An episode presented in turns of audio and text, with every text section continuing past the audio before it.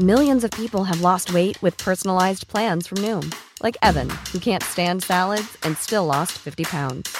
Salads, generally, for most people, are the easy button, right? For me, that wasn't an option. I never really was a salad guy. That's just not who I am. But Noom worked for me. Get your personalized plan today at Noom.com. Real Noom user compensated to provide their story. In four weeks, the typical Noom user can expect to lose one to two pounds per week. Individual results may vary.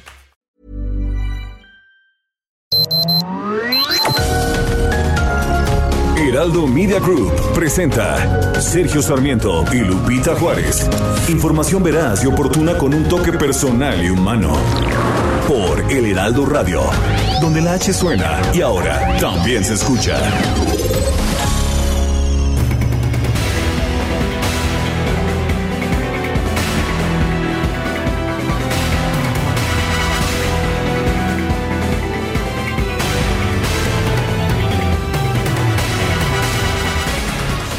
Dice el presidente Andrés Manuel López Obrador que el Instituto Nacional Electoral debe ser un organismo realmente autónomo. Y para que lo sea, pues lo que plantea es que no que quede en el Poder Ejecutivo, en la reforma administrativa que quiere hacer, pero que quede en el Poder Judicial tiene que ser autónomo verdaderamente, ahora no lo es, podría estar en el Poder Judicial, en un poder autónomo, independiente, con gente íntegra, honesta, intachable, pero no lo que estamos ahora padeciendo, pero ya lleva tiempo, eso es lo que declaró ayer el presidente de la República, Andrés Manuel López Obrador. Recalcó que él piensa que el INE es costosísimo para el presupuesto del país y aseguró que es el órgano electoral más caro del mundo y aún así no es para hacer valer la democracia. Dijo que sería bueno que el INE rindiera cuentas porque la gente no sabe cómo gasta su presupuesto. Recordó que los consejeros del INE ganan el doble de lo que yo de lo que yo gano y trabajamos igual mencionó la necesidad de que el Tribunal Electoral del Poder Judicial de la Federación, eh, pues que antes respaldaba, pero que lo sorprendió con una serie de fallos negativos esta semana, no sea ya la última instancia en cuestiones electorales, porque los candidatos se quedan en estado de indefensión. Planteó, por lo tanto, que este tipo de conflictos lleguen hasta la Suprema Corte de Justicia de la Nación.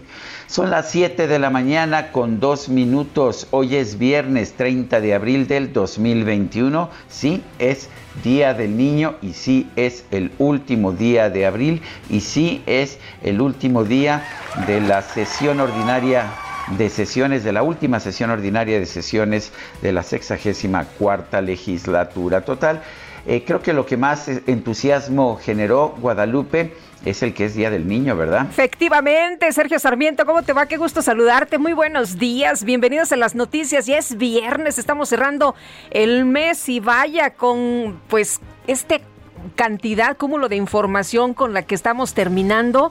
Eh, hoy muy atentos ahí en la sección instructora de la Cámara de Diputados, ¿no? Se va a revisar este tema de cabeza de vaca, el gobernador de Tamaulipas y bueno, muchos, muchos otros temas, Sergio. Ya decías tú del presidente López Obrador, estas eh, declaraciones que hizo el día de ayer, que quiere a los autónomos, eh, pues que los absorban las secretarías de Estado, al INE, que lo absorba el Poder Judicial, pero pues no todo mundo está de acuerdo con esta visión que tiene el presidente. Porfirio Muñoz Ledo anunció que la próxima semana se constituirá un frente amplio, sí, un frente amplio en defensa de la constitución que impulsa él junto con académicos, juristas, jueces, periodistas, intelectuales y ciudadanos interesados en defensa de la Corte y de los órganos autónomos en lo inmediato, pero será de largo alcance. Este frente pretende separarse de la oposición al gobierno y de la coyuntura electoral,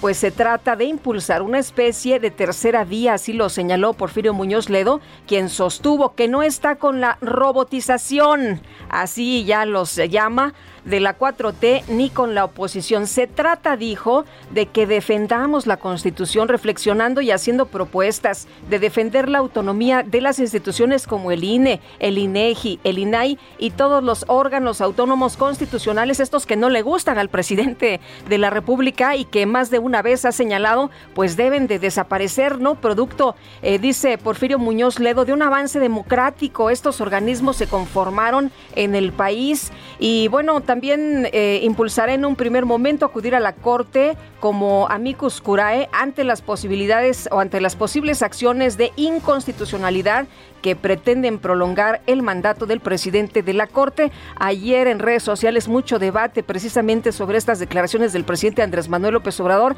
y la gente decía, bueno, es que estos órganos autónomos, estos organismos autónomos, pues no le pertenecen al señor presidente, ¿no? Le pertenecen a los ciudadanos, son de los ciudadanos, así que, bueno, pues hay que defenderlos.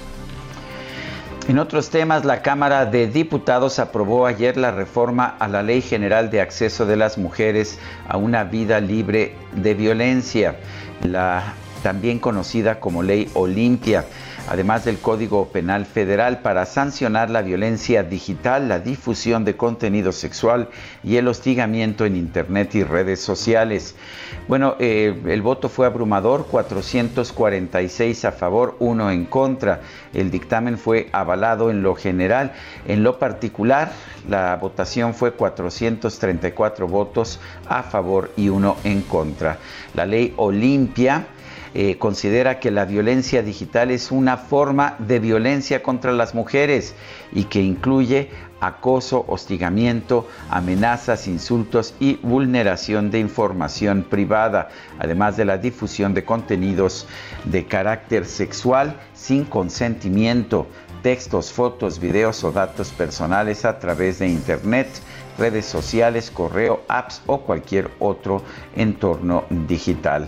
Bueno, la ley cuenta con sanciones, sanciones que van desde los 3 hasta los 6 años de prisión y multas de 500 a 1000 unidades de medida y actualización para quien cometa las acciones mencionadas. Son las 7 de la mañana con 6 minutos.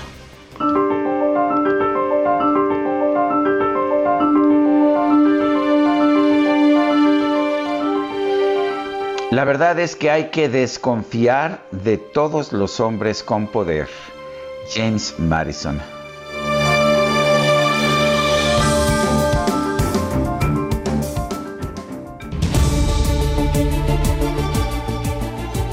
Y las preguntas, ya sabe usted que nos gusta preguntar. Ayer, por ejemplo, preguntábamos, ¿piensa usted que Morena alcanzará la mayoría absoluta en las elecciones de este próximo 6 de junio?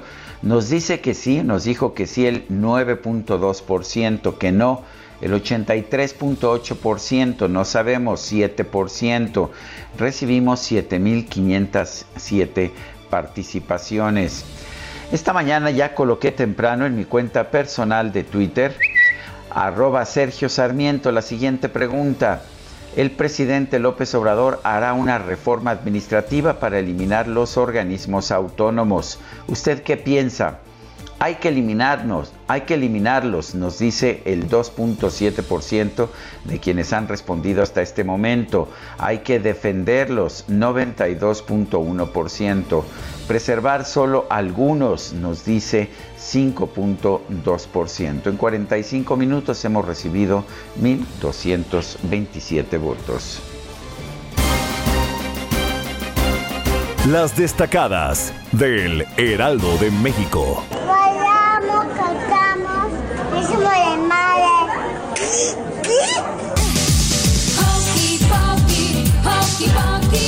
Ay, ay, ay, Quique, Quique, hombre, estamos empezando, es horario familiar. ¿Cómo estás, Itzel González? Lupita, Sergio, amigos, feliz día del niño y de la niña a todos los destacalovers. Ya es viernes, ya es quincena, ya es día del niño. Hoy hay festival, hoy venimos con ropa de calle. Cayó bien, ¿verdad? No, estamos muy Cayó bien. Estamos muy a gusto y más nuestro DJ Kike que hoy cobra. Por lo menos Ándale. él hoy cobra. Uf, Me además es quincena. Sí, Exacto. sí, sí. Hasta dulces va a cobrar. Yo creo que como hoy hay festival, pues hoy reparten las bolsitas de los dulces y Quique va a ir a robarnos un dulce a cada uno Hombre, qué barbaridad. cobrar Oye, la y- música. Y, los chavitos estos empezaron con todo, ¿verdad? ¿Cómo- ¿Qué dice la niña? ¿Hicimos qué? Bailamos, cantamos y nos informamos en el Heraldo de México. Sergio Lupita, amigos. También hoy empezamos transmisiones. Un saludo a nuestros amigos de Oaxaca que ya nos pueden escuchar ya no más por internet. Sí, Hoy oye, nos estaban preguntando apenas la semana pasada, oigan, ¿qué onda? ¿Cuándo llegan por acá? Pues hoy, hoy, hoy, Hoy, hoy, hoy. como diría El clásico. el clásico. El clásico a partir de hoy 97.7 FM. Un saludo a todos nuestros amigos de Oaxaca. que nos manden mensajes, ¿no? al WhatsApp, que nos Al manden WhatsApp. un WhatsApp al 55 2010 96 47. Quejas, sugerencias, regalos, opiniones. La que sigue, por Regalos. favor. Todo se acepta y ahora sí, ahora sí hay que empezar a trabajar, aunque es de del niño, nosotros Mole, seguimos manden trabajando. mole, manden mole. Hay información, así que comenzamos con las destacadas del Heraldo de México. En primera plana, y al tribunal. Quieren al INE en el banquillo. En la reforma que alista la 4T, se busca que las autoridades electorales y los autónomos se integren al Poder Judicial y a las Secretarías de Estado. País, Cámara de Diputados acusan a Mago de aureoles. Amenazó a diputada del PT vinculada con el desafuero de cabeza de vaca, señalan. Ciudad de México, el recuento, la lluvia pudo llenar cinco aztecas. La precipitación registrada la noche y madrugada de anteayer es suficiente para colmar cinco veces el estadio más grande Uy, del qué país. lástima, ¿no? Que se fue por eh, la coladera. Y no a nuestras presas. Pues sí. Estados, reactivación educativa, regresan a clase 15 mil estudiantes en el Estado de México. Lo hacen para prácticas en talleres y laboratorios. Los grupos son reducidos y siguen estrictas medidas sanitarias. Orbe, en el mundo crece gasto en vacunas. Consideran que los gobiernos gastarán al menos 157 mil millones de dólares al 2025. Meta, Charlín Corral, tiempos de cambio. La atacante destaca el avance del fútbol femenil y pide a las mujeres que luchen por todos sus sueños. Y finalmente, en mercados, en un año, gas LP aumenta hasta 35%. Para 76% de los hogares es su principal combustible. Sergio Lupita, amigos, hasta aquí las destacadas del Heraldo. ¡Feliz viernes! Itzel, muchas gracias. Muy buenos días. Hoy es viernes 30 de abril del 2021. Vamos a un resumen de la información más importante. El senador con licencia Félix Salgado Macedonio confirmó que su hija Evelyn Salgado Pineda va a participar en la encuesta para elegir a la nueva candidata de Morena al gobierno de Guerrero. Sin embargo, descartó que, que se trate de una imposición. Evelyn ya no sería mía, Evelyn sería del pueblo. Yo me sentiría este, tremendamente orgulloso si es ella, como también si fuera cualquier otra compañera. Bueno, pues ahí está la respuesta. Y Citlali Hernández, la secretaria general de Morena, informó que las cuatro mujeres que van a participar en la encuesta son Evelyn Salgado, hija de Félix Salgado Macedonio, María de la Luz Núñez, exalcaldesa de Atoyac de Álvarez, Esther Araceli Gómez, integrante de la Comisión Nacional de Elecciones de Morena, y la senadora Nestora Salgado. O sea que no pusieron a Beatriz Mujica que, No, que no la estaba pidiendo que, que la incluyeran. Bueno, pues Beatriz Mojica, actual candidata a diputada local en Guerrero, solicitó a la dirigencia nacional de Morena que la incluya en la encuesta para elegir a la nueva candidata al gobierno de ese estado, pero pues por lo pronto la han bateado. Pues sí. Oye, y Nestora Salgado también dijo, oigan, pues eh, no somos monarquía, ¿eh? Para, heredar, eh, para heredarnos las coronas, no estoy de acuerdo con las herencias. El senador de Morena, por otra parte, Primo Doté, anunció su renuncia a la militancia en ese partido y aclaró que no volverá a su escaño. Además, denunció que una parte de la mafia del poder, sí, de la mafia del poder, está ocupando las candidaturas de Morena. Bueno, la senadora Xochitl Galvez notificó a la mesa directiva de la Cámara Alta su decisión de abandonar la bancada del PAN para integrarse al grupo parlamentario del PRD, pero no piense usted que ha cambiado de ideas, que, que ahora ya no defiende las ideas del PAN y que se ha vuelto izquierdista y que por eso participa ahora en el PRD, no, es otra de esas maniobras como las que hizo Morena, pues para lograr presencia en comisiones, en este caso es en la comisión permanente, es una forma de evitar lo que ella dijo es el agandalle por parte de Morena de la comisión permanente que se quedará a cargo del legislativo en los tiempos de campaña y posteriores de aquí hasta la nueva legislatura.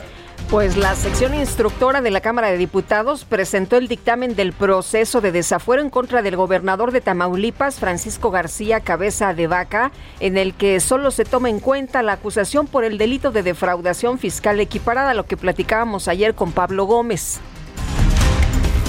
El coordinador del PAN en el Senado, Julen Rementería, denunció que desde el gobierno federal se ha orquestado una persecución política en contra del gobernador García Cabeza de Vaca con el objetivo de incidir en las elecciones.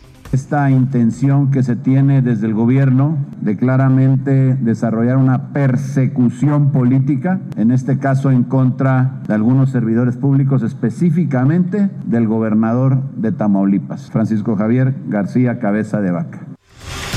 Y los gobernadores que integran la Alianza Federalista calificaron como reprobable y vergonzosa la actuación de la Comisión Instructora de San Lázaro al declarar procedente el juicio de desafuero en contra del gobernador de Tamaulipas, Francisco García Cabeza de Vaca. Con 434 votos a favor y uno en contra, la Cámara de Diputados aprobó el dictamen que envió el Senado sobre la llamada Ley Olimpia que tipifica el delito de violación a la intimidad sexual en el Código Penal Federal. El propósito es sancionar la difusión de contenido íntimo sexual de una persona sin su consentimiento. El Pleno del Senado también aprobó la reforma al Código Penal Federal que establece la imprescriptibilidad de los delitos sexuales en contra de los menores de edad.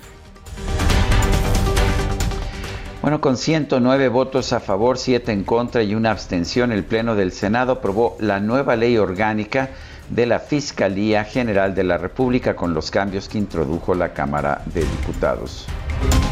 La Cámara Alta también aprobó la reforma al artículo décimo tercero de la Ley de Hidrocarburos para eliminar la regulación asimétrica de Pemex ante las empresas privadas. La senadora del PRI, Claudia Ruiz Macías, aseguró que esta medida representa un retroceso hacia la época del monopolio estatal en el sector energético porque hoy habrán de concretarse finalmente los grandes esfuerzos del Ejecutivo Federal y de sus mayorías parlamentarias para sentar las bases del monopolio de petróleos mexicanos en el mercado nacional de los hidrocarburos, petrolíferos y petroquímicos. Hoy el oficialismo avanza con firmeza en la ruta del retroceso legislativo sin sentido hacia la época del monopolio estatal en el sector energético de nuestro país.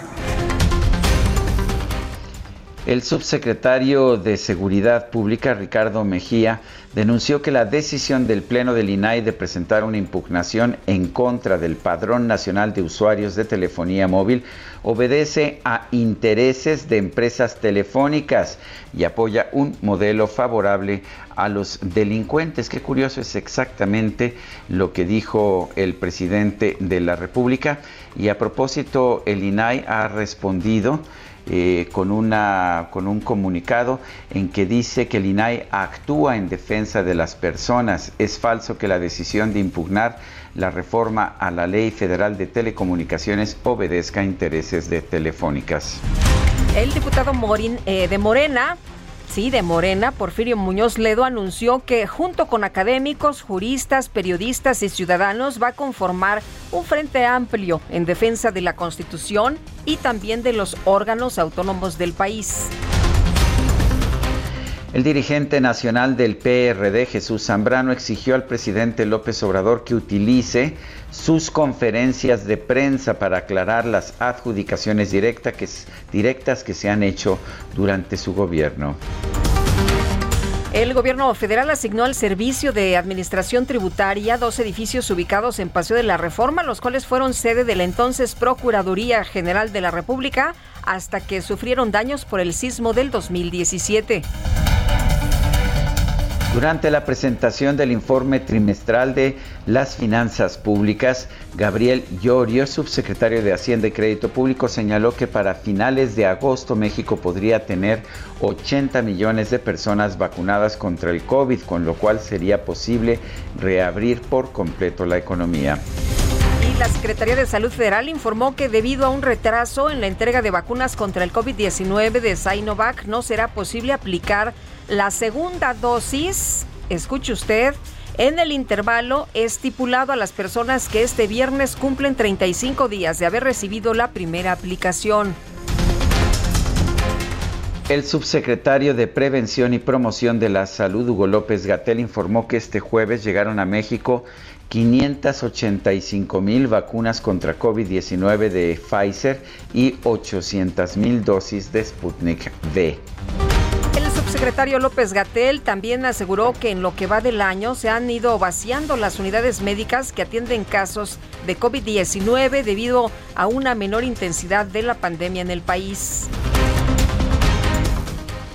Los desarrolladores de la vacuna rusa contra el COVID Sputnik V informaron que ya preparan una demanda por difamación en contra de la Agencia Nacional de Vigilancia Sanitaria de Brasil, luego de que ésta aseguró que no hay datos técnicos que demuestren la seguridad y eficacia de esa fórmula.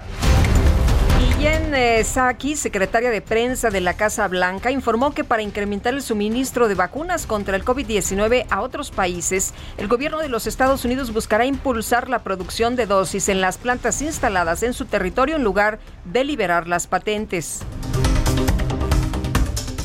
La Agencia Europea de Medicamentos reportó el hallazgo de por lo menos 11 casos de coágulos sanguíneos, posiblemente relacionados con las vacunas contra el COVID-19 de las farmacéuticas Pfizer y Moderna.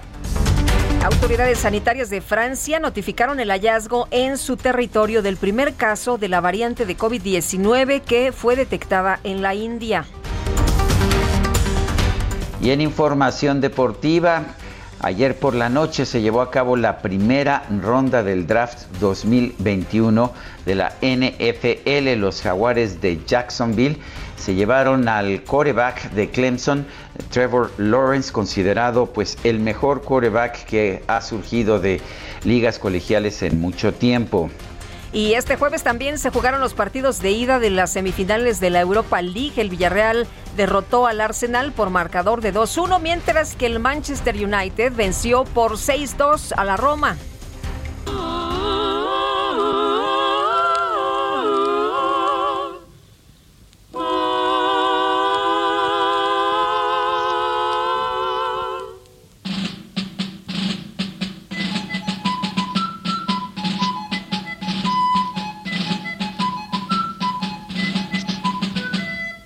Que dejen toditos los libros abiertos. Ha sido la orden que dio el general. Que todos los niños estén muy atentos. Las cinco vocales van a desfilar. Primero verás que pasa la A con sus dos patitas muy abiertas al marchar. Ahí viene la E, alzando los pies. El palo de Pues qué te puedo decir, Guadalupe, muy ah, intensa la decisión de la música de este viernes 30 de abril. Al final, pues creo que optamos por los niños. ¿Qué te parece? Me parece muy bien. Vi ahí la votación y creo que esta es la música que hoy podemos disfrutar todos, mi querido Sergio. Así que, pues empezamos por ahí, con Cricri. por ahí piden que metamos por lo menos un poquito de música de Oscar Chávez, pero bueno, se cumple un año del fallecimiento de este gran cantante, compositor mexicano. Pero por lo pronto aquí está Cricri con la marcha de las letras y vamos a estar escuchando música infantil.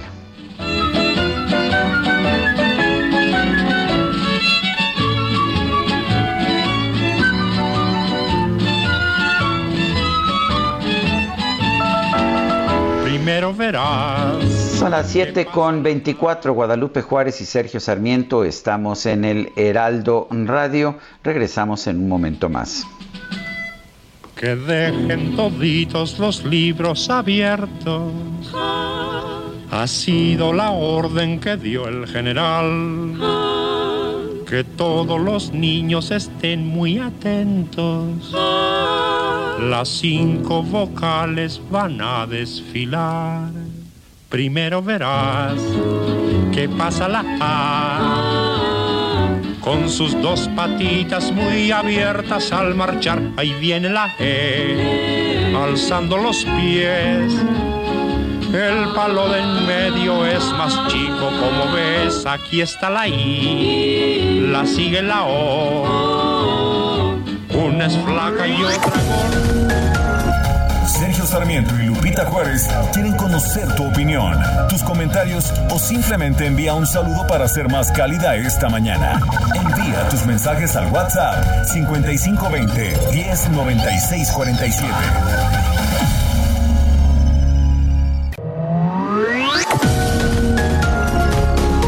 Continuamos con Sergio Sarmiento y Lupita Juárez por El Heraldo Radio. Cumplir años es especial y Sile cumple 140 años. Ven a Liverpool y en la compra de tu Sili participa por increíbles regalos y celebremos juntos este gran aniversario. Promoción válida del 16 de abril al 20 de junio. Aplican restricciones. En todo lugar y en todo momento, Liverpool es parte de mi vida. El 30 de abril se conmemora el Día Internacional del Jazz. Este es un movimiento global que celebran anualmente personas de todos los continentes a través de programas educativos, presentaciones, alcance comunitario y cobertura de los medios. Este día reúne a comunidades locales, escuelas, artistas, historiadores, académicos y fans del jazz de todo el mundo para celebrar y aprender sobre el arte, sus raíces, su futuro y su impacto. Esta importante forma de arte internacional es un ejemplo de promoción de la paz, el diálogo entre culturas, la diversidad y el respeto por los derechos humanos y la dignidad humana, contribuyendo a la erradicación de la discriminación, la promoción de la libertad de expresión, el fomento de la igualdad de sexos y el refuerzo del papel de la juventud en el cambio de la sociedad. Sin duda, el jazz rompe barreras y crea oportunidades para la comprensión mutua y la tolerancia, simbolizando la unidad y la paz.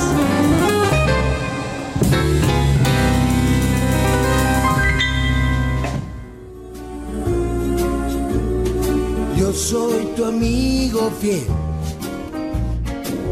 Yo soy tu amigo fiel. Y si un día tú te encuentras lejos, muy lejos de tu lindo hogar, cierra los ojos y recuerda que yo soy tu amigo fiel. Si yo soy tu amigo fiel.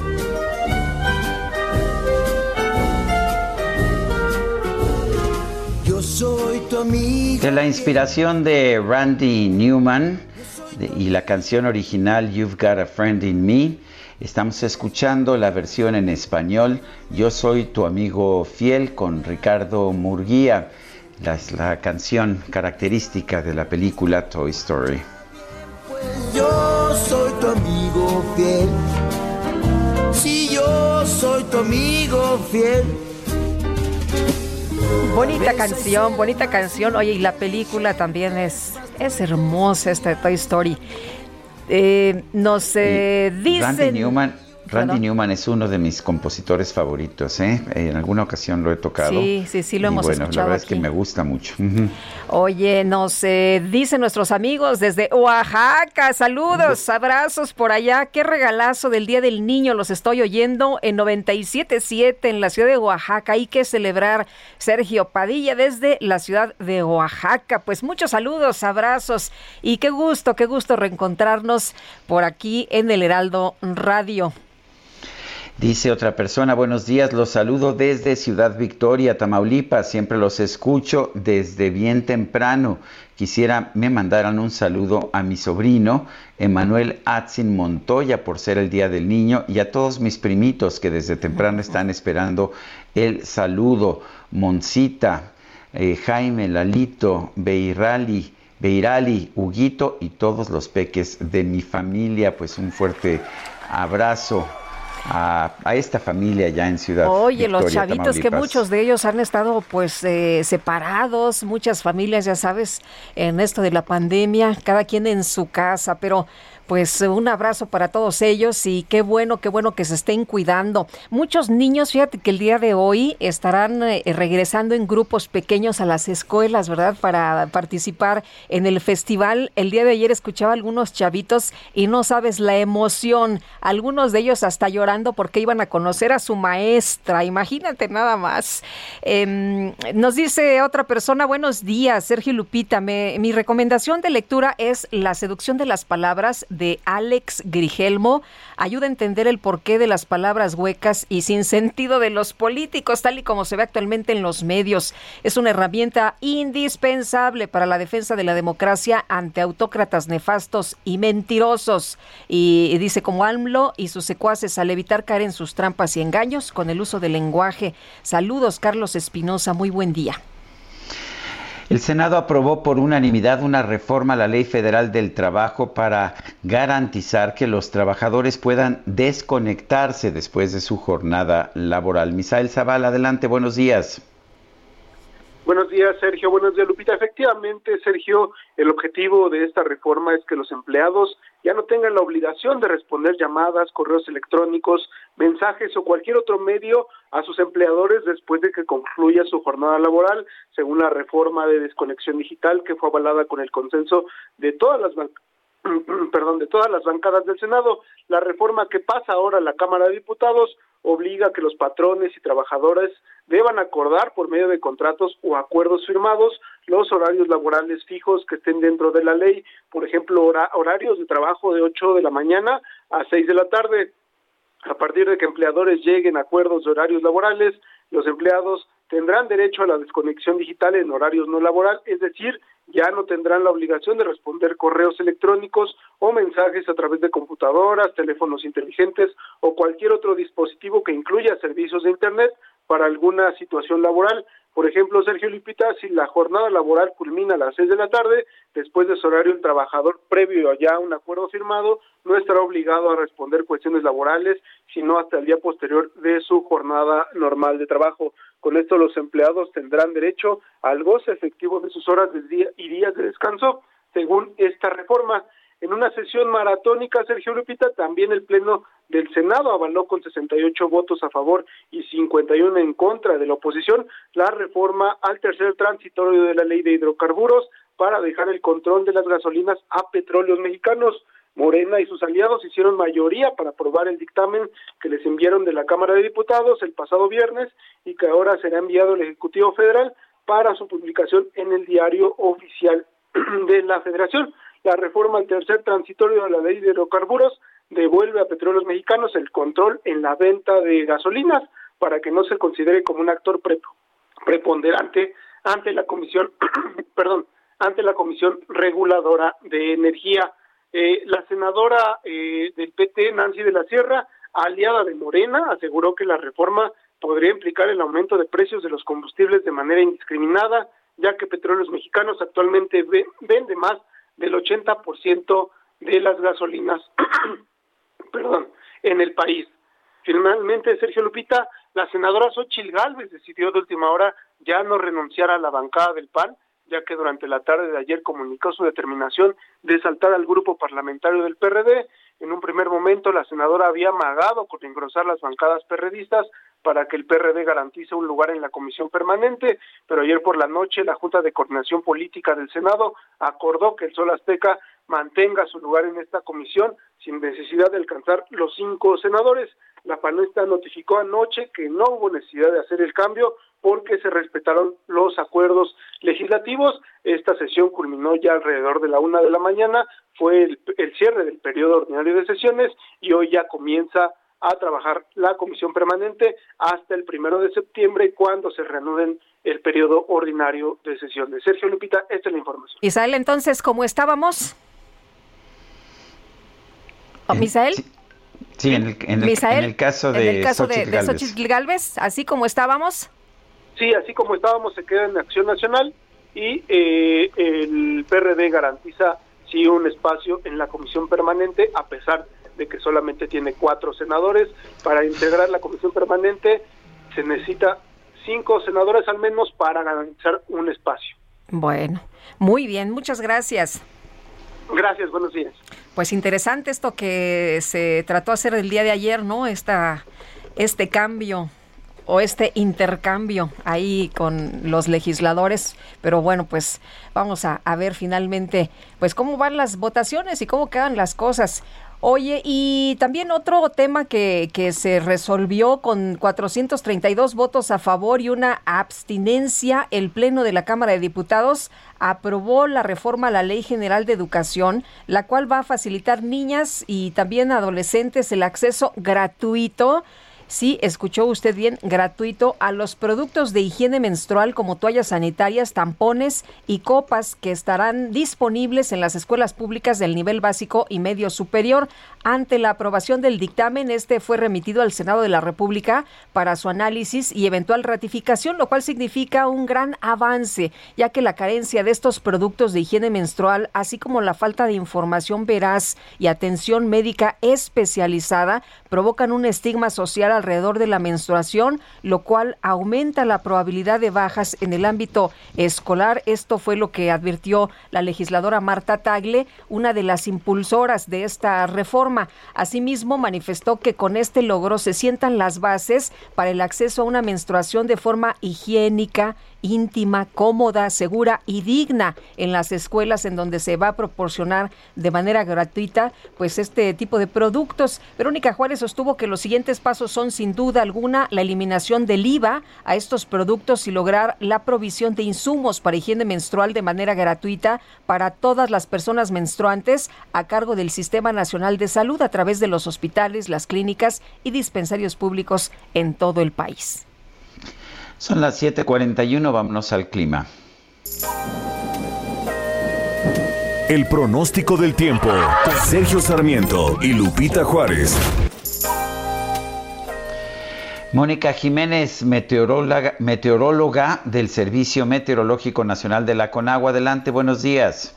Sergio Lupita Auditorio, gusto en saludarlos. Buenos días. Este día, la decimocuarta tormenta invernal sobre Chihuahua y Durango, en interacción con la corriente en chorro polar, originará ambiente muy frío, eh, con lluvias a lo largo de la mañana en el norte de México, así como condiciones para la caída de agua, nieve o nieve en las sierras de Chihuahua y Durango.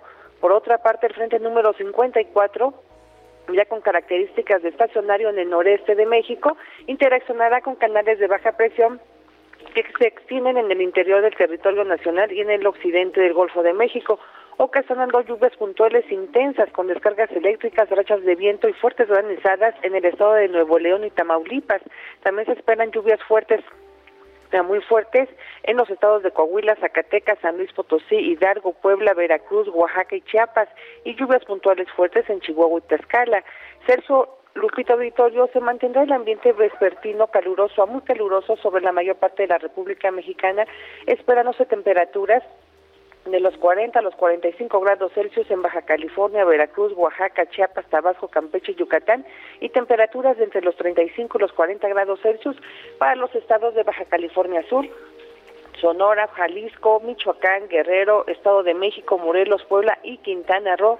Referente a vientos, de Sergio Lupita Auditorio, se mantendrán rachas de 60 a 80 kilómetros por hora en el Golfo de California y con tolvaneras en Baja California Sur, Sonora, Chihuahua, Durango y Zacatecas viento con rachas de 50 a 60 kilómetros por hora en el estado de Baja California Sur, eh, perdón, Baja California, Coahuila, Nuevo León, Tamaulipas, San Luis Potosí, Aguascalientes, Jalisco, Guanajuato, Veracruz, Campeche y Yucatán. Particularmente para el Valle de México, la mañana será fresca en gran parte de la región y frío en zonas montañosas del Estado de México.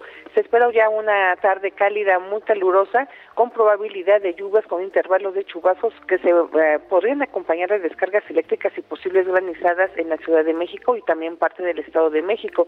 El viento será de dirección variable de 10 a 20 kilómetros por hora con rachas que pueden alcanzar los 45 kilómetros por hora. La temperatura máxima es estimada de 26 a 28 grados Celsius y la mínima de 12 a 14 grados Celsius. Celso Lupita Auditorio, Esta es la previsión del tiempo del Servicio Meteorológico Nacional de la Comisión Nacional del Agua. Que tengan todos excelente fin de semana. Mónica Jiménez, muchas gracias. Con mucho gusto, hasta luego. Buenos días. Esta mañana el INEGI dio a conocer su estimación oportuna del crecimiento del Producto Interno Bruto en México durante el primer trimestre del 2021. Son cifras desestacionalizadas. Y bueno, pues hay un ligero repunte, rebote en el primer trimestre de este año en comparación con el trimestre inmediato anterior, el último del 2020. la tasa de crecimiento es pequeña, pero hay crecimiento 0.4%. Sin embargo, si se compara el primer trimestre de este 2021 con el primero del 2020, sigue habiendo una disminución, una contracción de 2.9%. Vale la pena señalar que ayer se dio a conocer la cifra también estimada, la cifra previa del crecimiento allá en los Estados Unidos. Fue de 6.4%, pero en Estados Unidos se usan cifras anualizadas, esto es, se toma la cifra del trimestre y se pues se proyecta como si se mantuviera esta cifra durante cuatro trimestres consecutivos. Si se aplicara esta tecnología, esta metodología a la cifra mexicana, el crecimiento trimestral habría sido de 1.6%. Por, 1.6%. De todas formas, muy por debajo del 6.4% de la economía de los Estados Unidos. Adelante, Lupita. Oye, pues eh, debido a que ya inició la temporada de lluvias para la Ciudad de México, las autoridades locales informaron que se está implementando un plan de acción, el cual involucra una coordinación con el Estado de México y la Comisión Nacional del Agua. ¿De qué se trata, Carlos Navarro? Cuéntanos. Buenos días, Sergio y Lupita. Les saludo con gusto a ustedes al auditorio y el gobierno de la Ciudad de México presentó su operativo para atender las lluvias en coordinación con el Estado de México y la Comisión Nacional del Agua. La jefa de gobierno, Claudia Sheinbaum, informó que las acciones preventivas en el mantenimiento de la infraestructura de drenaje frente a la temporada de lluvias son fundamentales para disminuir los riesgos. Escuchemos. Pero también es muy importante que la ciudadanía conozca el trabajo que se viene realizando ya desde hace varios meses de preparación frente a la temporada de lluvias, que tiene que ver con desasolves y muchas otras acciones, además de varias obras que se están realizando. El coordinador general del Sistema de Aguas de la Ciudad de México, Rafael Carmona, detalló que en el operativo de lluvias metropolitano, mediante la coordinación de acciones con la Comisión Nacional del Agua y la Comisión de Aguas del Estado de México, inicia a partir del 15 de mayo y se va a operar a través de sesiones de trabajo en el centro de mando integrado por personal técnico de esas dependencias y el propio Sistema de Aguas de la Ciudad de México. Entre las acciones se contempla trabajar con base en el pronóstico del Servicio Meteorológico Nacional y operar las 28 estructuras del Sistema Hidráulico Metropolitano que incluye drenaje profundo, gran canal, entre otras. Escuchemos. Eh, hace un análisis continuo de los pronósticos que tiene el Servicio Meteorológico Nacional para poder tomar con avanzada ciertas acciones que nos permiten dirigir mejor nuestros eh, nuestros equipos a, los, a, las zonas con mayor posibilidad de problemas por lluvia. Se operan en forma conjunta 28 de las estructuras del sistema profundo o del sistema hidráulico metropolitano, que están eh, principalmente en el drenaje profundo, en el Gran Canal, en el Río de los Remedios, Río Hondo, Río de la Compañía, Dren General del Valle y Río de Chur. Tanto la jefa de gobierno como el coordinador del SACMEX hicieron un llamado a la población para no tirar basura a las calles, pues el 60% de las inundaciones son producto de esta situación. Sergio Lupita, la información que les tengo. Gracias, muy buenos días, Carlos. Hasta luego, buenos días. Bueno, y como parte del proyecto Agua Saludable para la Laguna, se realizó ayer el primer foro regional de agua. Se recibieron propuestas para fortalecer el plan original. El foro fue realizado en el municipio de Gómez Palacio, Durango, que es conurbado con Torreón, Coahuila, y ahí autoridades y especialistas abordaron las estrategias para desarrollar acciones en esta zona a través de un proyecto que garantizará la dotación de agua de la presa Francisco Zarco durante los siguientes 30 o 40 años. El proyecto quedará concluido en 2023. Eduardo Fuentes Silva, director general de Cuencas Centrales de Conagua, señaló que obviamente esta agua es de calidad, pues es renovarla para erradicar todos estos contaminantes como el arsénico, que es el principal. Es lo que buscamos, asegurar calidad para la población en el agua. Se tiene una inversión para la cual no hay antecedentes. Yo tengo registros y es en beneficio para la población, es un proyecto integral. En el foro se presentó información relacionada con la captación, la potabilización, la conducción y el almacenamiento de agua potable, así como el tema referente al cuidado ambiental. Eh, Fuentes Silva, el director de cuentas centrales de Conagua, dijo que la idea es proponer y desarrollar acciones de manera integral para atender las necesidades de la comarca lagunera en cuanto al uso y el aprovechamiento, el cuidado y la limpieza del agua. Y los mandatarios de la Alianza Federalista salieron en defensa del gobernador de Tamaulipas, Francisco Javier García Cabeza de Vaca. Dijeron que en el proceso de desafuero en su contra, pues ven justicia a modo y vamos a pues vamos a hablar más de este tema. Fíjate que el día de hoy será un día interesante. Van a decidir precisamente sobre el futuro de Francisco Javier García Cabeza de Vaca. Estaremos muy pendientes. Bueno, vamos con, con José Ríos. Nos tiene información. Adelante, José. Se cortó la comunicación, vamos a tratar de restablecer el contacto en un momento más.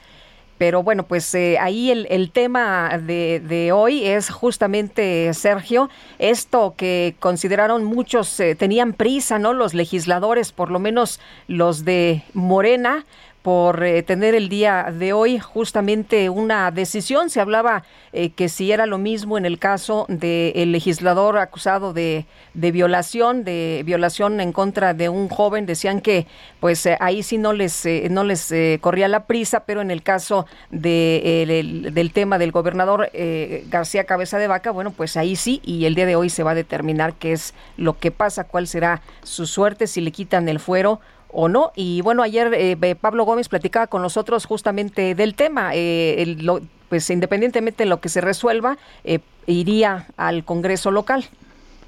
Bueno, y en otros temas estábamos hablando de que en México se ha dado a conocer que hubo un ligero crecimiento en el primer trimestre de este año. Allá en Europa, eh, las economías europeas han caído en una nueva recesión en el primer trimestre de este 2021. La producción, la producción cayó nuevamente debido a las restricciones de confinamiento que se impusieron por el resurgimiento del coronavirus.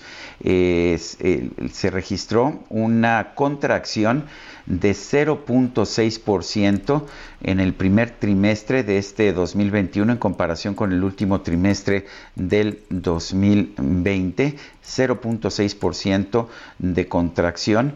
Y bueno, pues esto viene después de que hubo una contracción también de 0.7% en el cuarto trimestre del 2020.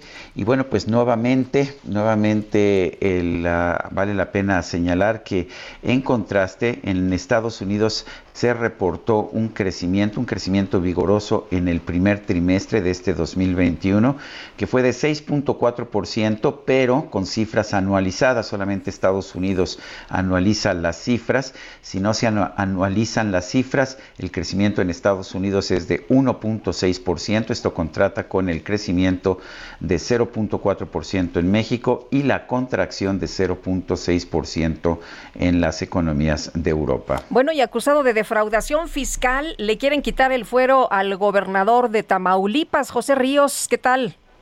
¿Qué tal, Lupita? Sergio, buenos días. Eh, saludos a ustedes y al auditorio que nos escucha por el Heraldo Radio. Pues bueno, para comentarles que pues esta la tarde de ayer la Alianza Federalista acusó a las instituciones democráticas del país porque son utilizadas con intenciones facciosas y electorales, luego de que la sección instructora de la Cámara de Diputados procediera al proceso de desafuero del gobernador de Tamaulipas, Francisco García Cabeza de Vaca. Mediante un comunicado, el grupo donde también participa el gobernador señaló que los procedimientos en su contra fueron plagados de irregularidades técnico-jurídicas que se avalaron por por instituciones presuntamente distorsionadas por la influencia del partido del poder, actos que calificaron como justicia a modo.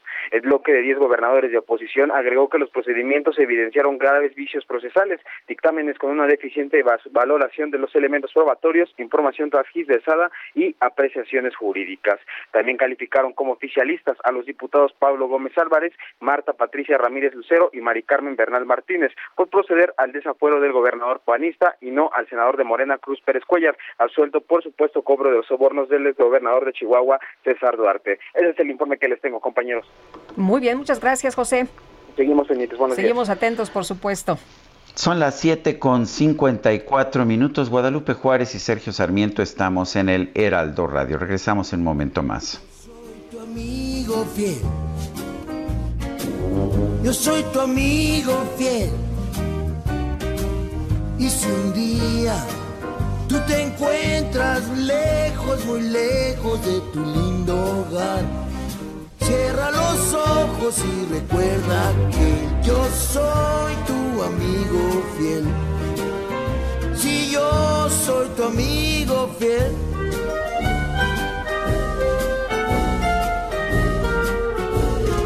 Yo soy tu amigo fiel. Yo soy tu amigo fiel. Tienes problemas, yo también. No hay nada. Sergio Sarmiento y Lupita Juárez quieren conocer tu opinión, tus comentarios o simplemente envía un saludo para ser más cálida esta mañana. Envía tus mensajes al WhatsApp 5520 109647.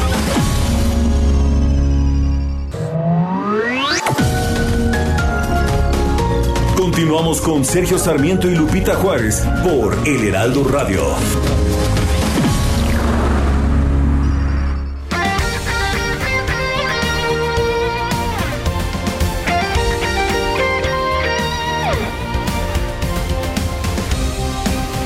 Desde hace 140 años. 140 años. Tu descanso merece un Sili.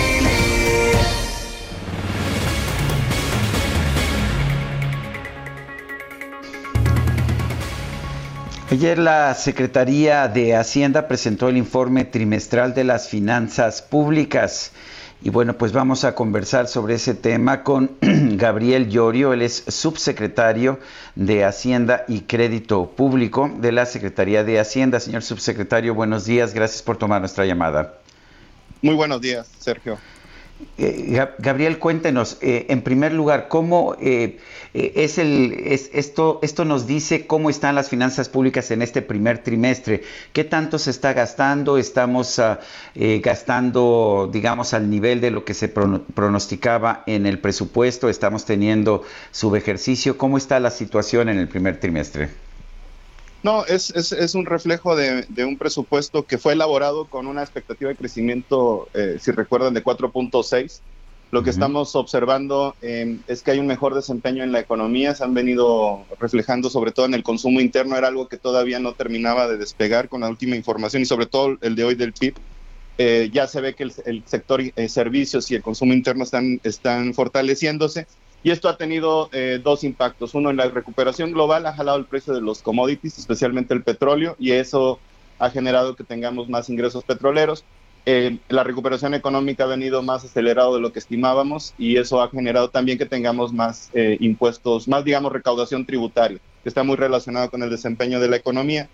Eh, por el lado del gasto, el gasto ha venido ejerciéndose también de manera, de manera puntual. Hay algunos subejercicios que se han generado, pero sobre todo están asociados a algún tipo de obra pública que, cuyas, cuyas licitaciones se realizan cuando arranca el año, el año fiscal y ahí siempre existe algún tipo de, de rezago.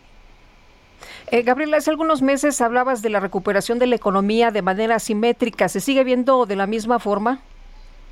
Sí, sí, y eso tiene que ver mucho con el, con, con, el impacto y el diseño de la, de la crisis. Y es muy importante cuando hablo del diseño porque comparado con otras crisis que donde hubo una burbuja, un desequilibrio eh, macroeconómico o algún tipo de o algún problema en el sector real, en esta ocasión la crisis fue prácticamente inducida. Los países decidieron cerrar y esto significa que los factores de producción no estuvieron no estuvieron afectados, cuando menos no al principio de la, de la pandemia.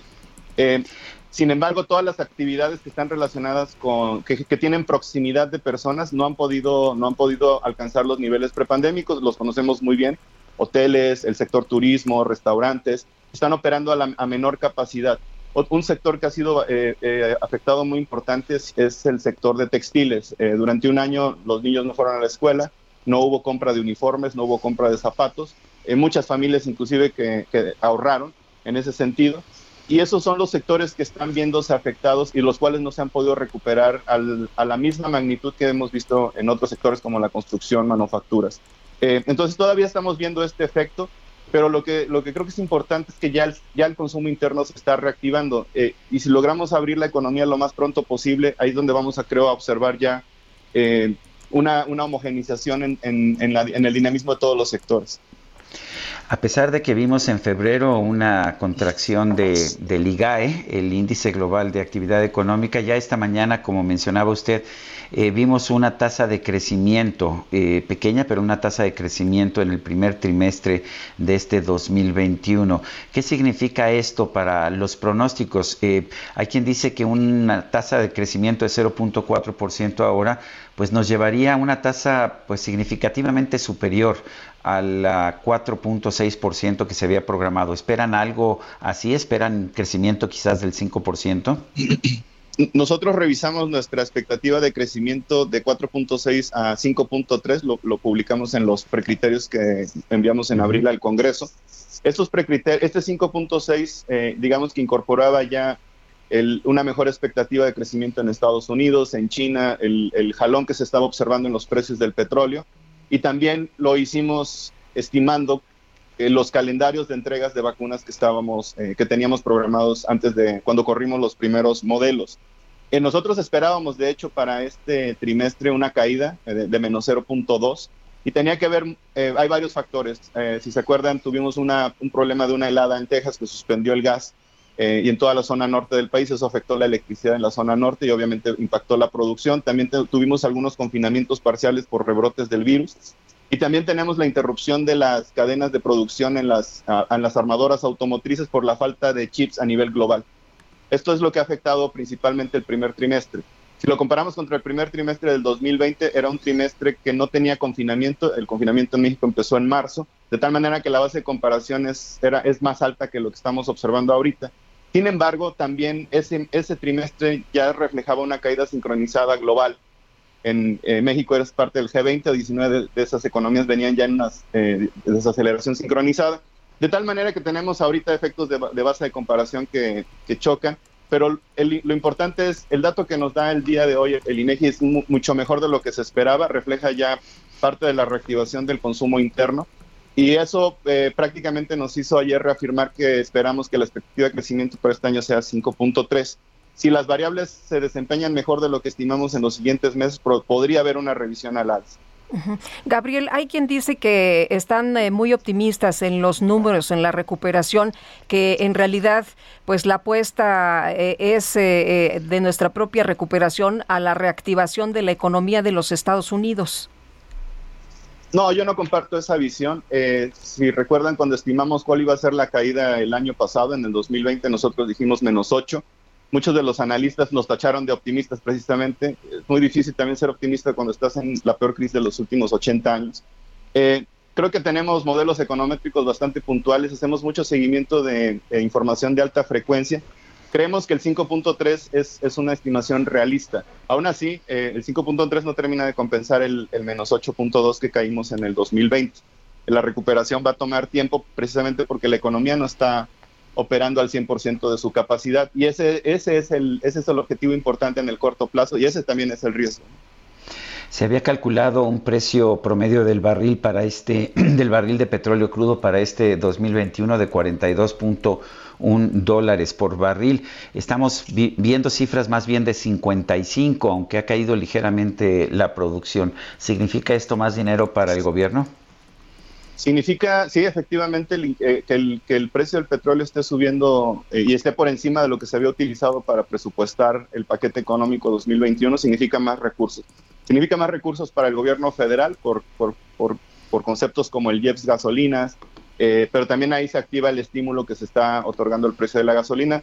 Muy importante, significa más ingresos para Pemex. Pemex tiene, tiene retos financieros importantes. Este, este, estos ingresos de más le va, le, va, le va a beneficiar bastante para poder eh, tener un arranque bueno durante, durante el año, pero sin, pero sin duda representa más ingresos para, para, el, para el Estado mexicano. ¿De, cuánto es el eh, de cuánto es el subsidio que se está dando a las gasolinas? ¿Cuánto cuánto le costó a los contribuyentes? El subsidio eh, está financiado eh, prácticamente es un tiene un mecanismo que se autorregula. digamos, establecemos un precio objetivo de la gasolina, se estableció en 18 punto y tantos al inicio de la administración y se ha venido actualizando por inflación. Actualmente ese precio objetivo está alrededor de 20.2, dependiendo del tipo de gasolina o, el diésel.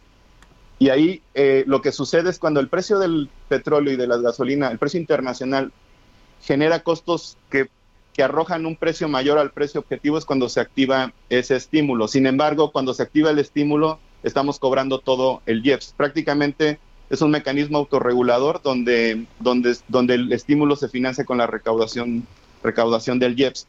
Ahí eh, eh, lo, que, lo que sucede entonces es que el Estado deja de, percibir la totalidad del, del, IEPS. Bueno, pues yo quiero agradecerle a Gabriel Llorio, subsecretario de Hacienda y Crédito Público, el haber conversado con nosotros esta mañana. Al contrario, Sergio Lupita, muchísimas gracias y buen Gracias, Gabriel. Hasta luego. Muy buenos días. Bueno, y son las 8 con 9. Vámonos con el químico. El Químico Guerra con Sergio Sarmiento y Lupita Juárez. ¿Cómo estás? Buenos días. Lupita, buenos días. Sergio, muy contento. Les voy a dar una buena noticia para alegrar este fin de semana. Fíjense que la movilidad eléctrica da pasos firmes en el mundo y en México, a pesar de los pesares, a pesar de los otros datos, a pesar del regreso a los años 70, en México avanza la movilidad eléctrica más rápido que lo que el gobierno actual piensa. Fíjense, el sueño del presidente Andrés Manuel López Obrador de no importar más combustibles se hará realidad, Sergio Lupita, pero no porque se produzcan en México, sino porque ya no se van a necesitar. El día de ayer, la automotriz General Motors anunció que invertirá más de mil millones de dólares en el complejo de manufactura de Ramos Arizpe en Coahuila para fabricar autos eléctricos en México. Esta inversión servirá para preparar al complejo para una reingeniería de las plantas de ensamble y de sistemas globales de propulsión, GPS por siglas en inglés, que es estos sistemas, ¿verdad?, bastante complejos, son computadoras en ruedas, ¿no? Que son los sistemas globales de propulsión, con el objetivo de convertir al complejo Ramos Arispe en el quinto sitio de manufactura de la firma en Norteamérica. Produce autos eléctricos, uniéndose a Spring Hill en Tennessee, Factory Zero en Detroit, Orion de Michigan y Cami en Ontario, Canadá. La producción de los autos eléctricos en Ramos Arispe comenzará en 2023, pero fíjense Sergio Lupita, serán producidos baterías y componentes eléctricos a partir del segundo semestre de este año, del 2021. Dentro de seis meses Ramos Arispe en Coahuila ya va a estar produciendo los componentes eléctricos y las baterías para los coches eléctricos eh, con la manufactura de los las drive units, las unidades, digamos, de propulsión que es el sistema que impulsa los vehículos eléctricos.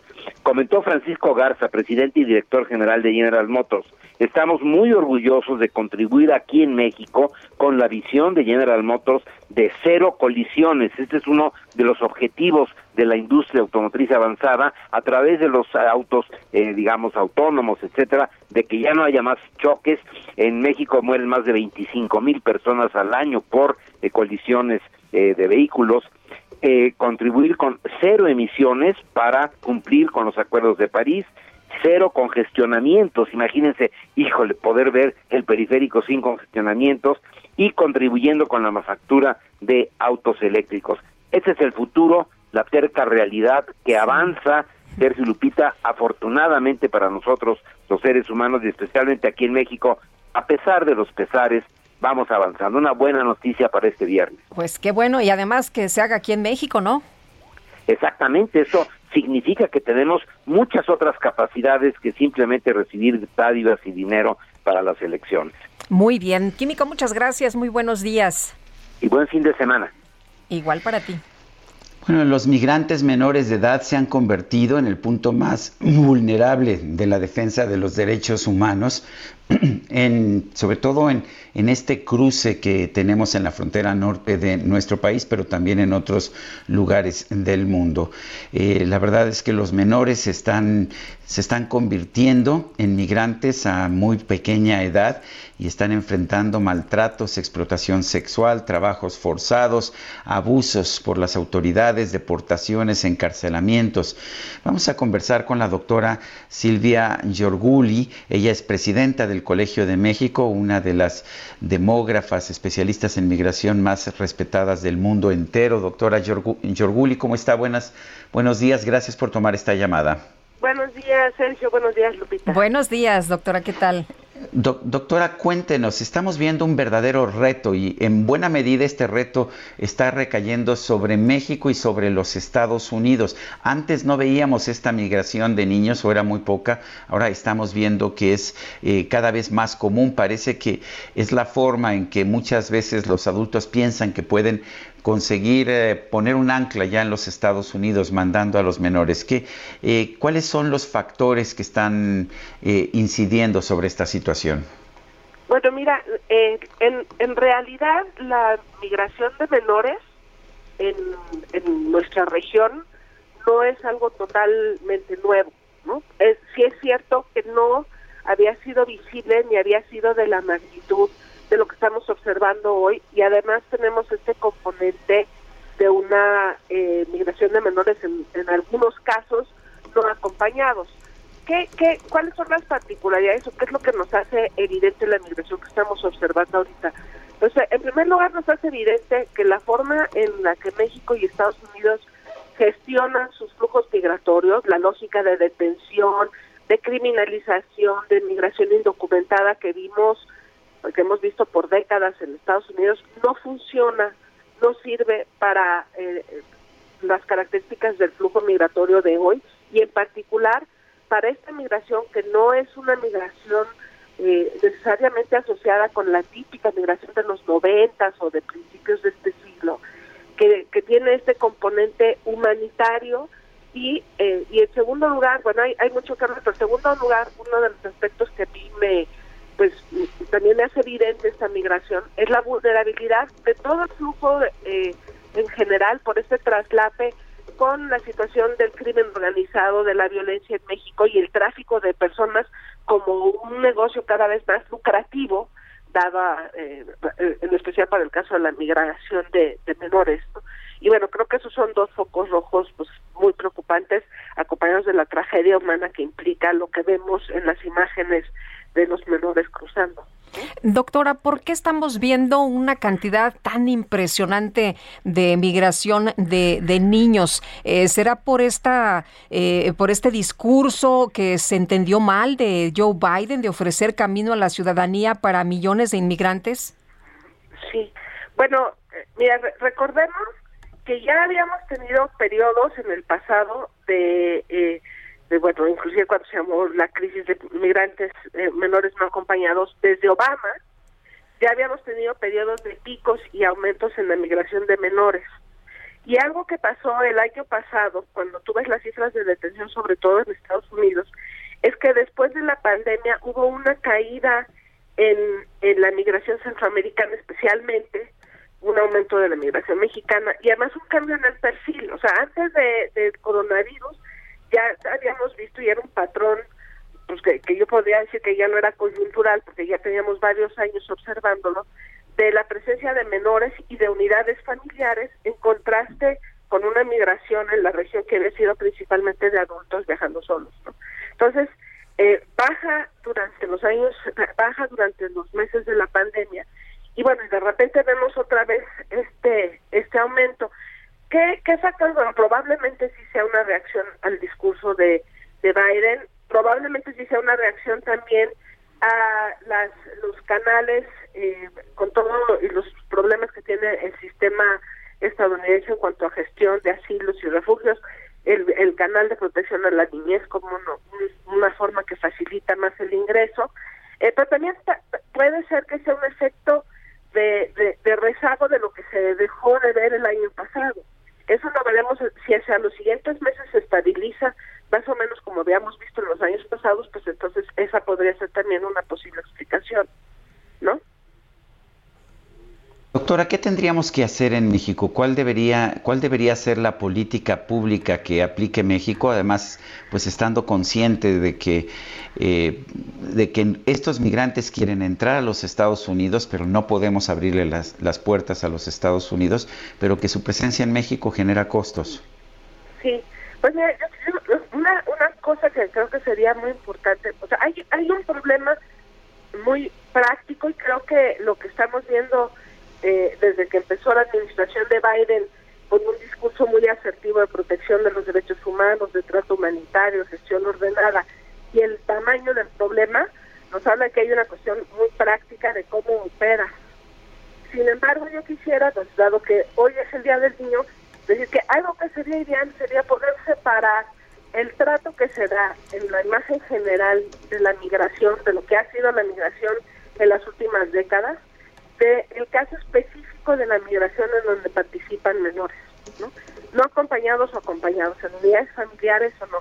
Hay principios que, que ya se establecieron y que se han asumido inclusive en los últimos meses por la administración mexicana, como el hecho de, eh, de, la no separación familiar, de la no detención en centros eh, de, de, migración, eh, de poner el interés superior del niño como un eje de cualquier gestión que se refiera a, esta situación de la, de la niñez migrante y, y bueno y entender que o sea poder entender que, que, requiere un trato y un manejo diferente a la forma en la que nos estamos trabajando y eh, enfrentando la migración adulta. Digo, hay un problema más grande, por supuesto, que yo creo que el principio de una migración, este, eh, una gestión de la migración ordenada, humanitaria, eh, pues ese es, ese es el principio hacia el que tendremos que apuntar, pero en el caso particular de la, de la niñez creo que para eso se requiere pues separar el enfoque de uno y otro tipo de, flujos. Pues eh, doctora Silvia Giorguli, presidenta del Colegio de México, gracias por conversar con nosotros esta mañana. Muchas gracias. Gracias, doctora. Buenos días. Hasta luego. Bueno, y de acuerdo con un estudio de la Cámara de Comercio, Servicios y Turismo de la Ciudad de México, las ventas que estiman lograr este año con motivo del Día del Niño alcanzarán alrededor de 1.170 millones de pesos. Vamos a escuchar el reporte con Carlos Navarro. Hola, Carlos. Buenos días, Sergio Lupita. Les saludo con gusto a ustedes al auditorio y bien comentarles que tras el impacto de la emergencia sanitaria por COVID-19 en la Ciudad de México, en este Día del Niño calculan una recuperación de las ventas en comparación con 2020. El presidente de la Cámara de Comercio, Servicios y Turismo de la Ciudad de México, Canaco CDMX, Nathan Poplaski, informó que de acuerdo a un estudio realizado por esta institución, las ventas que se estiman lograr este año alcanzarán alrededor de 1.170 millones de pesos, lo que representa un incremento del 124.6% respecto a la misma fecha del año pasado. El dirigente empresarial recordó que en 2021 se registraron ingresos por 521 millones de pesos, una caída de 79.5%. Esta cifra es de 2020. También señaló que a pesar de que en este 2021 subirán las ventas, están por debajo de un 54% en comparación con el Día del Niño del 2019.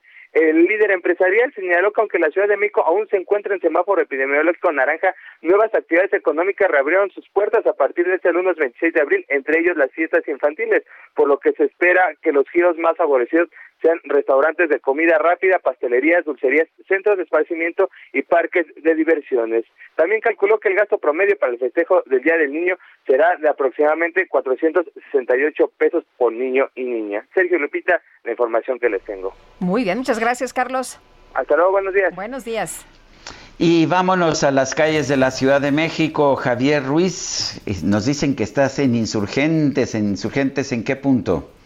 Y al cruce del Paseo de la Reforma, Sergio Lupito, y es que en este punto se registró un accidente donde se ven involucrados tres vehículos y hay un motociclista, desafortunadamente el motociclista pues resultó lesionado, ya ha sido atendido en este lugar por paramédicos que llegaron a este punto, sin embargo sí provocaron problemas de viales, tenemos pues un poco de aceite regado sobre insurgentes una vez que se deja atrás el paseo de la reforma y esto en dirección hacia la zona del eje 1 norte. Bomberos colocaron un poco de arena para evitar pues más derrapamientos y también pues algunos dos accidentes, así que hay que tomarlo en cuenta y manejar con bastante precaución. El avance ya un poco complicado, al menos para quien deja atrás la avenida Chapultepec y esto en dirección hacia la zona del circuito interior.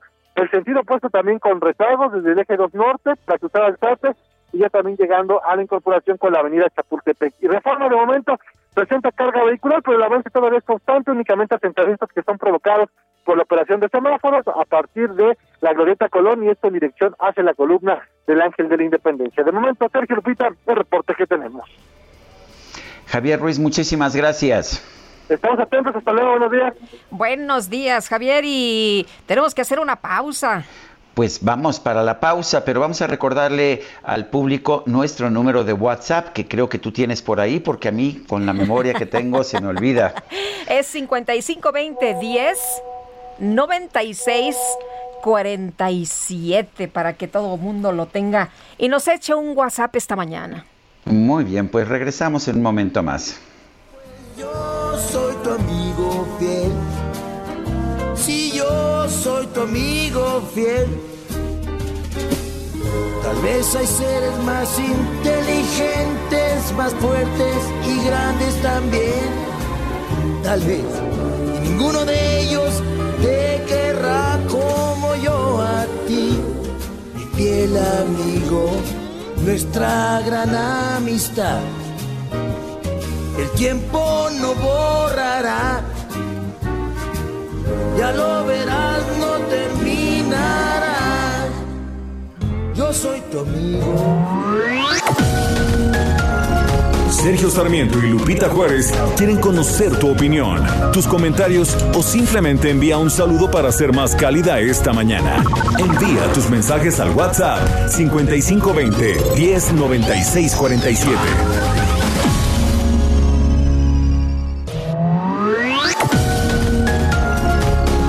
Continuamos con Sergio Sarmiento y Lupita Juárez por El Heraldo Radio.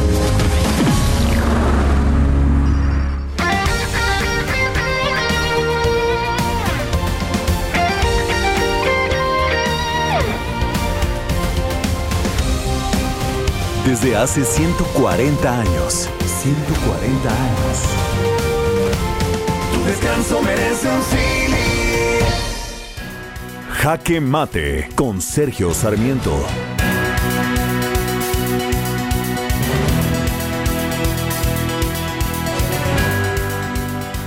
No debe sorprender que los países avanzados del mundo, los países que más crecimiento han tenido y que mayor prosperidad otorgan a sus pueblos, tienen también estos organismos autónomos que sirven de contrapeso para la autoridad del poder ejecutivo.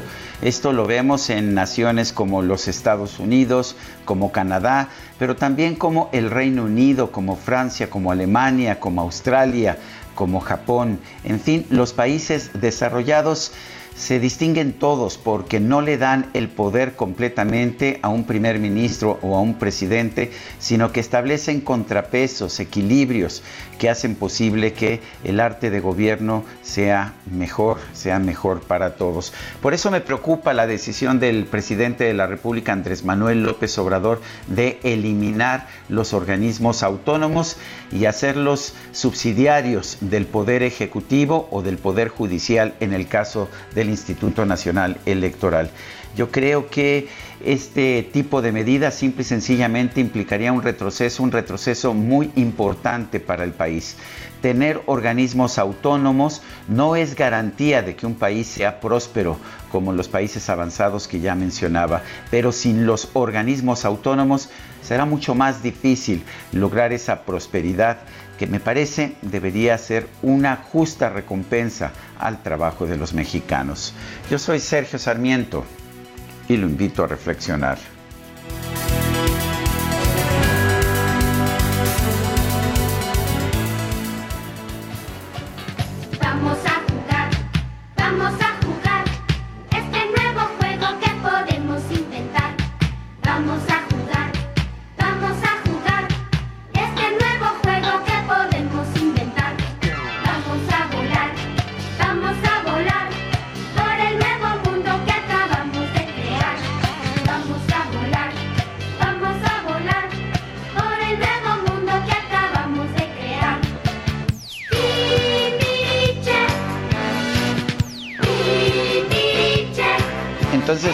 Lupita salimos a jugar a la calle? ¿O ya no se puede jugar en las calles? Ya no se puede, mi querido Sergio. ¿Te acuerdas cuando jugabas en la calle, pues stop, encantados? Eh, allá en Zacatecas jugábamos una cosa que se llama Shanghai, que es algo así como, como un un estilo base, pero con unos palos. Eh, había, pues, había muchas cosas, ¿no? Que podías jugar en las calles. Eh, de, de, pronto oías como por ahí de las 7, 8 de la noche, ya métanse.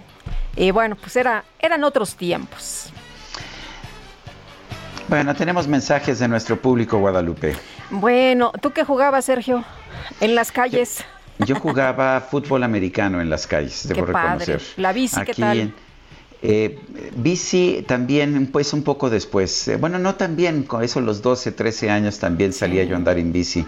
Bastante, sí. Y ahora ya, ya no se puede. Si no tienes ahí en a lo mejor un espacio, una privada, si no te eh, llevan cada ocho días por ahí a andar en bici, pues ya no se puede, a menos que quites todos los este, muebles de tu casa, ¿no? Y, le trates de dar ahí adentro. Bueno, eh, Juan Carlos Ansúrez dice: Hola, buenos días, Sergio Lupita. Muchas felicidades a todos los niños y a mis niñas y al niño que todos llevamos en el corazón. Dice Alma Rosa de Coyoacán, feliz día del niño que llevamos dentro, hermoso fin de semana e inicio del mes de mayo. Eh, hola Sergio Lupita, excelente viernes y buen fin de semana y feliz día del niño para ustedes y todo el equipo de trabajo. Con mucho cariño desde Tequisquiapan, soy Patricia, la de todos los días. Y son las 8 de la mañana con 34 minutos. Vámonos al metro. Reporte Metro con Palmira Silva. Palmira Silva, cuéntanos cómo están las cosas por el metro. Hola, muy buenos días, Sergio, Lupita, un saludo a su auditorio. Les informo que en estos momentos registramos afluencia alta en la red y un intervalo de paso entre trenes de 4 minutos en las líneas 1, 3, 7, 12 y B y de 5 minutos en las líneas 2, 5 y A.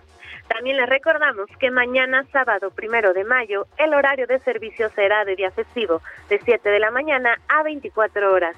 Tomen previsiones y recuerden que su bici viaja en metro. Esta es la información por el momento. Que tengan un excelente fin de semana y bonito día de la niña y del niño. Muy bien, Palmira, eh, y muchas felicidades también a ti. Muchas gracias. Gracias. Hasta luego. Oye, qué bueno que, que la bici la puedas meter al metro, ¿no? Oye, eh, quiero recomendar, Sergio, unas eh, lecturas, unos libros para niños. Fíjate que hay uno que es de mucha utilidad para los chavitos que nos están escuchando esta mañana. Uno se llama Manual para corregir adultos malcriados. ¿Qué te parece? Es de Francisco Hinojosa, así que pues ahí está la recomendación. Otra que también vale mucho la pena, la increíble historia de la abuelita gángster. Se van a divertir un montón, es de David Williams dicen que es casi casi un éxito como lo fue eh, Roald Dahl que por cierto de Roald Dahl pueden leer la eh, Charlie y la fábrica de chocolates. Hay una también eh, un, un, cuento que se llama Mi abuela la loca de José Ignacio Valenzuela. No saben qué bonita historia. Y para los más eh, jovencillos, descubrí un libro que me encantó, es de vampiros y se llama Mundo Umbrío de Jaime Alfonso Sandoval, que la verdad les recomiendo mucho. Bueno, y no sé si les ha pasado a ustedes, a mí me pasaba con frecuencia, no tanto en supermercados, pero sí me ha pasado, por ejemplo, en tiendas de electrónicos que al salir de la tienda me piden el ticket y revisan si lo que yo estoy sacando de la tienda es lo que corresponde al ticket. La verdad es que a mí siempre me ha parecido bastante razonable, pero resulta que ahora ya está prohibido esto, prohibido por la Procuraduría Federal del Consumidor. Esta institución ha emitido un llamado dirigido a las tiendas de la ANTAD, la Asociación Nacional de Tiendas Departamentales, y a todas las cadenas comerciales que no estén afiliadas a la ANTAD para que no lleven a cabo la revisión de los tickets de sus clientes. La Profeco justifica esta decisión diciendo que el hecho de revisar el ticket de los clientes incomoda a los compradores, pero es una falta al artículo 10 de la Ley Federal de Protección al Consumidor en la que se prohíbe a los proveedores de bienes o servicios realizar acciones que atenten contra la libertad, la seguridad o la integridad personal bajo pretexto de registro. La Profeco hizo un llamado a la población para reportar a los supermercados o establecimientos comerciales que revisen los tickets de compra al salir de las tiendas. Eh, aquí el problema es que pues hay mucho robo hormiga y quien quiera que ha tenido contacto con las tiendas eh, que ofrecen servicio al público, pues sabrá que efectivamente el 99% o más de los consumidores son honestos y pues no tratan de robar mercancía, pero hay un grupo, un grupo pequeño que de forma sistemática roba mercancía y pues esta es una forma de darles, me parece, el semáforo verde para que lo sigan haciendo. Pero en fin, son las decisiones de la Profeco. Son las 8 de la mañana con 39 minutos. Ruta 2021, la ruta hacia las elecciones presenta. En esta ruta 2021 pues vamos a hablar con Nestora Salgado, senadora de Morena, y es que es una de las integrantes eh, de esta eh, encuesta, ¿no? En la que nos dijeron será mujer y por encuesta, como el partido Morena determinará quién será su candidata. Nestora Salgado, muchas gracias por tomar nuestra llamada. Muy buenos días. Muy buenos días, ¿qué tal? Casi no la escuchamos. Sí, este, eh, no, sé, si, si se pueda. Ah, ahora sí Ah, la está, escuchamos. Mucho mejor, muchas gracias. Bueno, Nestora, cuéntenos, eh, ¿qué significa para usted estar en esta encuesta? ¿Piensa usted que es la forma correcta de actuar en estas circunstancias? Me siento muy contenta por estar participando, porque haya, haya sido tomado, tomada en cuenta. Eh, pues esto es un gran compromiso, es un, es un proceso muy importante, pero este, pero no, no estoy tampoco, ah, ¿cómo le digo? El proceso no me parece limpio. Eh, estoy, lo que creo yo que un, un proceso así con que empezó desde inicio mal, un proceso viciado, este, a mí me parece un teatro, este, no, no creo que, que debería de ser así.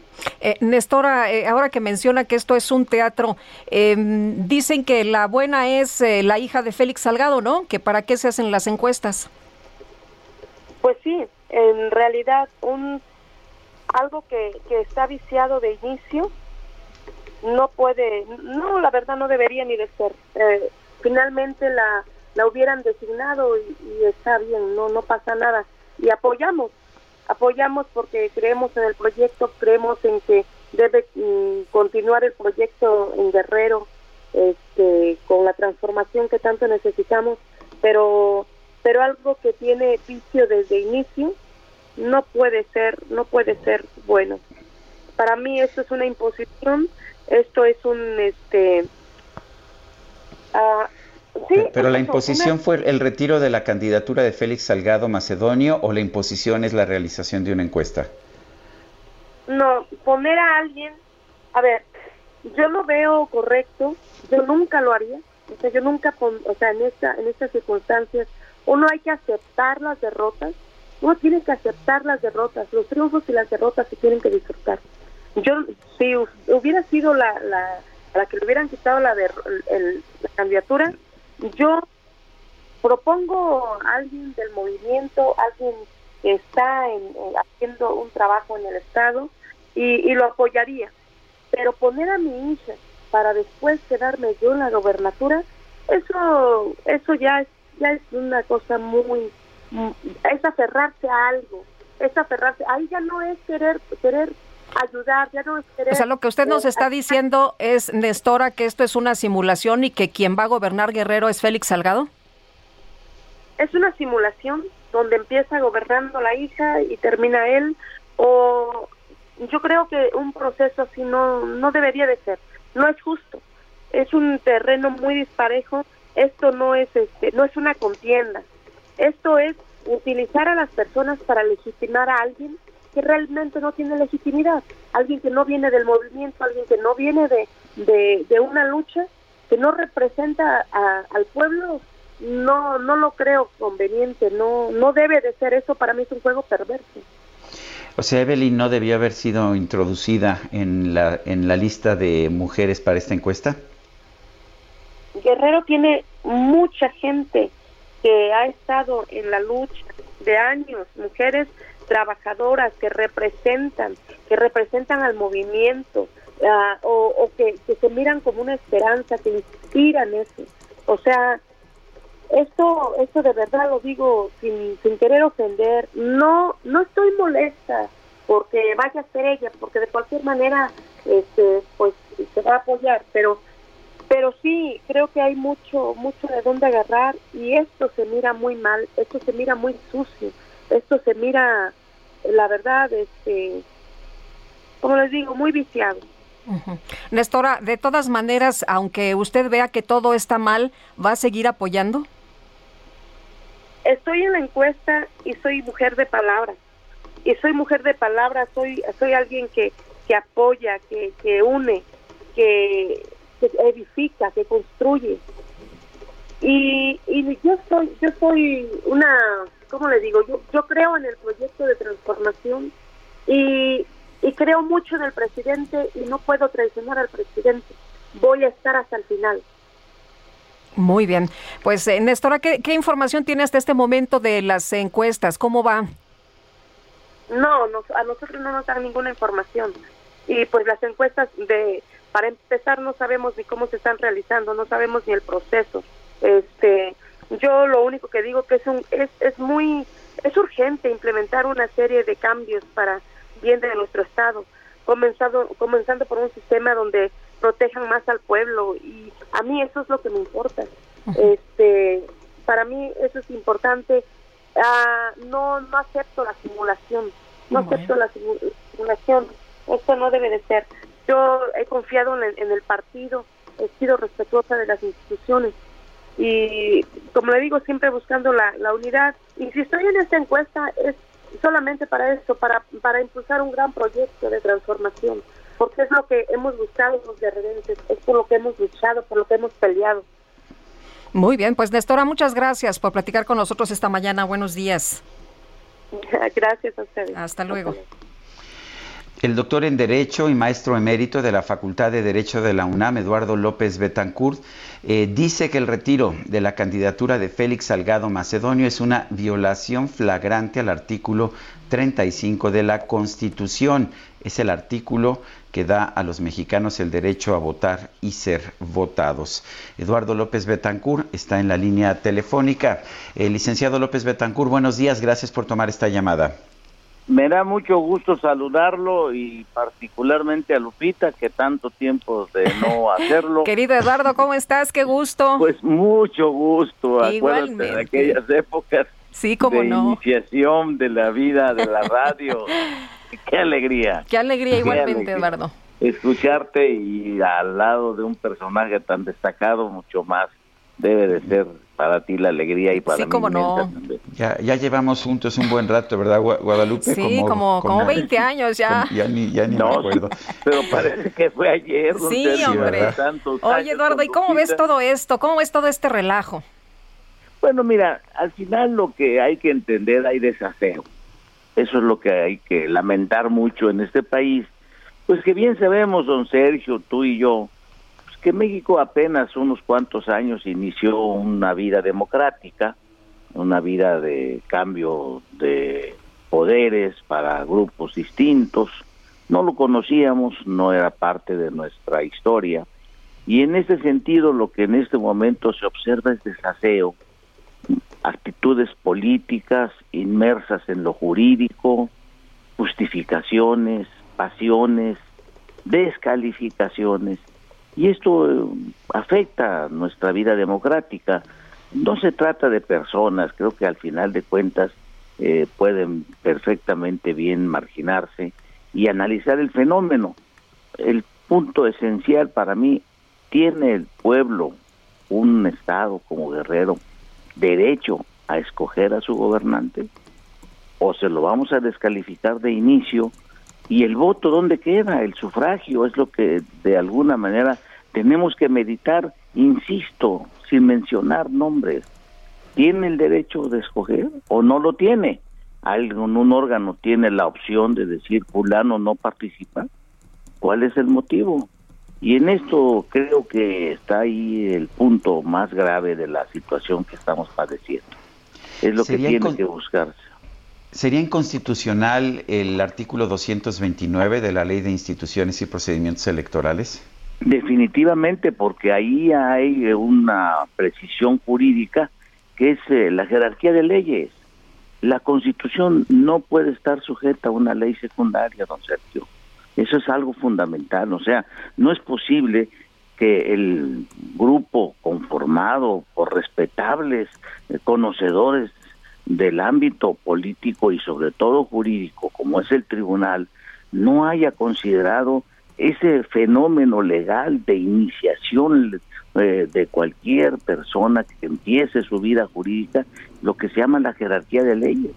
El artículo 133 de la Constitución marca de manera tajante, por encima de la Constitución, nada, absolutamente ninguna otra ley, ni siquiera los tratados internacionales. Por lo tanto, aquí no es correcto lo que está pasando en el país. Y claro, ya se volvió un tema político. Y hay grupos apoyando al tribunal, otros en contra del tribunal, y esto ya no es jurídico. ¿Por qué? Porque el propio tribunal marcó una distancia respecto al derecho de cada ciudadano de ser votado. No es posible, don Sergio, que esté sucediendo esto en México. Eduardo, ¿Cómo- entonces, eh, es- eh, eh, si estaba muy claro que, que deberías de presentar estos reportes y que no los presentaste y que el castigo era que te podían cancelar, ¿debe prevalecer el derecho a votar y ser votado aunque hayas violado la ley, aunque no hayas eh, pues eh, acatado las reglas? Mira, Lupita, eso es muy fácil. Existe lo que en materia legal se llama el arbitrio judicial. Si ustedes ven el Código Penal, ahí es muy claro. Un homicidio se castiga de 15 a 20 años, dependiendo las circunstancias. Y eso es lo que se llama la prudencia, la inteligencia y el arbitrio judicial. Aquí, desde un inicio, el Instituto Nacional Electoral debió valorar que la violación no era tan grave, no era algo que pudiera cambiar el resultado final. ¿Cuál es la idea? Me parece muy sana. Si un precandidato empieza con su riqueza a regalar dinero, a regalar eh, pues un sinnúmero de despensas y con tratar de comprar el voto, pues en ese momento tal vez tenga que evaluarse si el castigo tiene que ser de esa naturaleza, de esa magnitud, pero en este caso 20 mil pesos realmente representaron la diferencia entre la decisión del pueblo. Yo pienso que fue exagerada la postura del INE y además yo vi, porque me interesó como constitucionalista, cuál era la- el manejo y escuché a una de las consejeras y me impacté, vamos a juzgar conforme a la conciencia. Oiga, no, perdón, debe usted juzgar conforme al derecho. Así no se trata de que usted tenga una opinión negativa del personaje, pues que ha sido motivo de un sinnúmero de señalamientos. Bueno, pero vamos a juzgar sus antecedentes o vamos a juzgar el hecho. Y el hecho es lo que debieron haber formulado los señores consejeros. Insisto en la palabra, hay desaseo, hay pasión, hay una actitud política por encima de lo legal y le preciso muy claramente, don Sergio, nada, pero absolutamente es factible que se imponga sobre la Constitución. El artículo licenciado. 35 es claro y, y ahí está el caso. El pueblo tiene que opinar, tiene que decidir y tiene que tomar pues su em, camino, el que más le convenga, según ellos decidan. Pero aquí todos hemos opinado, menos el pueblo. No sabemos qué va a decidir porque la verdad es que lo han puesto en condiciones muy negativas, pienso yo. Li- Licenciado López Betancourt, si el artículo 229 que, que establece como pena por no presentar un informe de gastos de precampaña es inconstitucional, ¿sería también inconstitucional, serían inconstitucionales los artículos que establecen también el retiro de la candidatura para quienes excedan el gasto de campaña? ¿O eso sí sería constitucional? ¿Y cuál sería la diferencia? ¿Por qué prevalecería el artículo 35 en el caso de, los informes, pero no en el caso del gasto? No, definitivamente en ambos casos ellos tienen que evaluar si hay inconstitucionalidad, pero no esos excesos del castigo, don Sergio. O sea, Lo que hay que valorar es que el castigo es lo que en un momento dado debe de ser desechado y esto es lo que debió haber hecho el INE, marcar un aspecto de inicio de juicio inconstitucional, porque ¿qué es lo que debe de hacer el INE? ¿Cuál es la función del INE? Yo pienso que llevar a cabo elecciones perfectas, elecciones cuidadosas, elecciones donde haya garantías para todos, para los votados, para los que van a votar, en fin, para todos los partícipes. Es la función de un árbitro, es decir, todos están contentos, todos están satisfechos, todos se sienten seguros de actuar y es el es la conducta deseable de un organismo que sea confiable. Pero mire, por ejemplo, ayer yo estaba escuchando al magistral, al, al, este, al eh, eh, consejero Murayama, lo vi con pasión, lo vi con una actitud de eh, tomar un partido y decir qué bueno que a fulano se le descalificó y qué bueno que ya no es candidato. Oiga, pero usted es consejero, usted no puede tomar partido, usted no puede opinar, usted tiene que ser frío. Inclusive debo decirle, don Sergio, para juzgar en algunos lugares del mundo, ocultan a los juzgadores, o por lo menos los guardan, para que no se dejen influir por las opiniones de otras personas. Y aquí en este caso ha sido pasional, ha sido pues, algo Eduardo, como lamentable. Siempre, agradecemos mucho que platiques con nosotros, te mandamos un abrazo y pues nos quedamos con esto último. Sí, y es que mi agradecimiento. Mi agradecimiento, don Sergio, y felicidades, Lupita, qué alegría volverte. Gracias, Eduardo, Gracias, un abrazo. Sí. Y bueno, tenemos que irnos a un corte antes de que nos llegue la guillotina. Vamos al corte. Este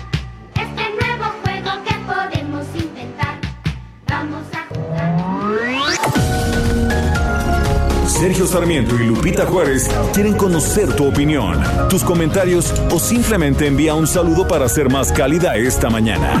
Envía tus mensajes al WhatsApp 5520 109647.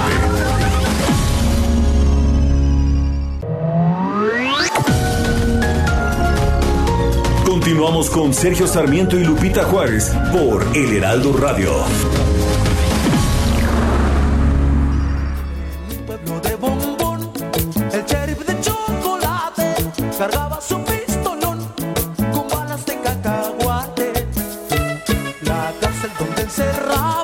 A los dulces pandilleros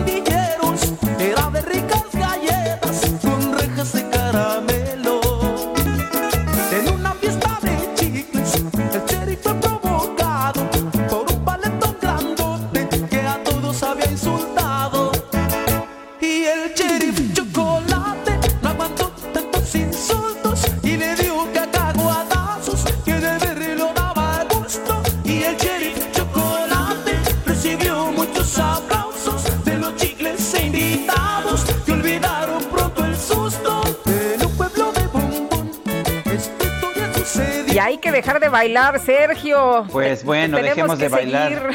Esto es el sheriff de chocolate y es bronco. Tenemos mensajes de nuestros amigos. Sergio Lupita, buenos días desde Monterrey. Los saluda Guillermo Villarreal. Como todo mundo lo sabe, el tamaño de la muestra de las encuestas de Morena para elegir candidatos es de una persona. Bueno, el hecho está en que cuando se ha, eh, estas encuestas muchas veces contradicen lo que dicen las encuestas que conocemos y sin embargo pues no hay, no hay forma de, de- de decir si existe o no existe la encuesta. Eh, nos dice otra persona, ¿saben por qué algunas dependencias de gobierno decidieron no laborar el día de hoy? Caso puntual es el organismo de agua del Estado de México. Resulta que ayer nos informaron que les habían adelantado su primero de mayo. Juan Carlos Carmona. Pues este, la verdad es que yo creo que no se vale. Nosotros aquí estamos trabajando, ¿verdad? Sí. Oye, y también creo que les van a dar el 5 de mayo, ¿no?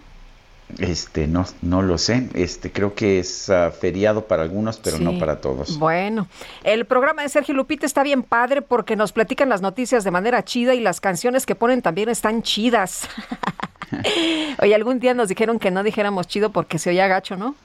Pues Bueno, dice esta la sencilla opinión de mi niño interior. Soy Jesús Díaz de Azcapotzalco y hoy me voy a regalar unas gomichelas.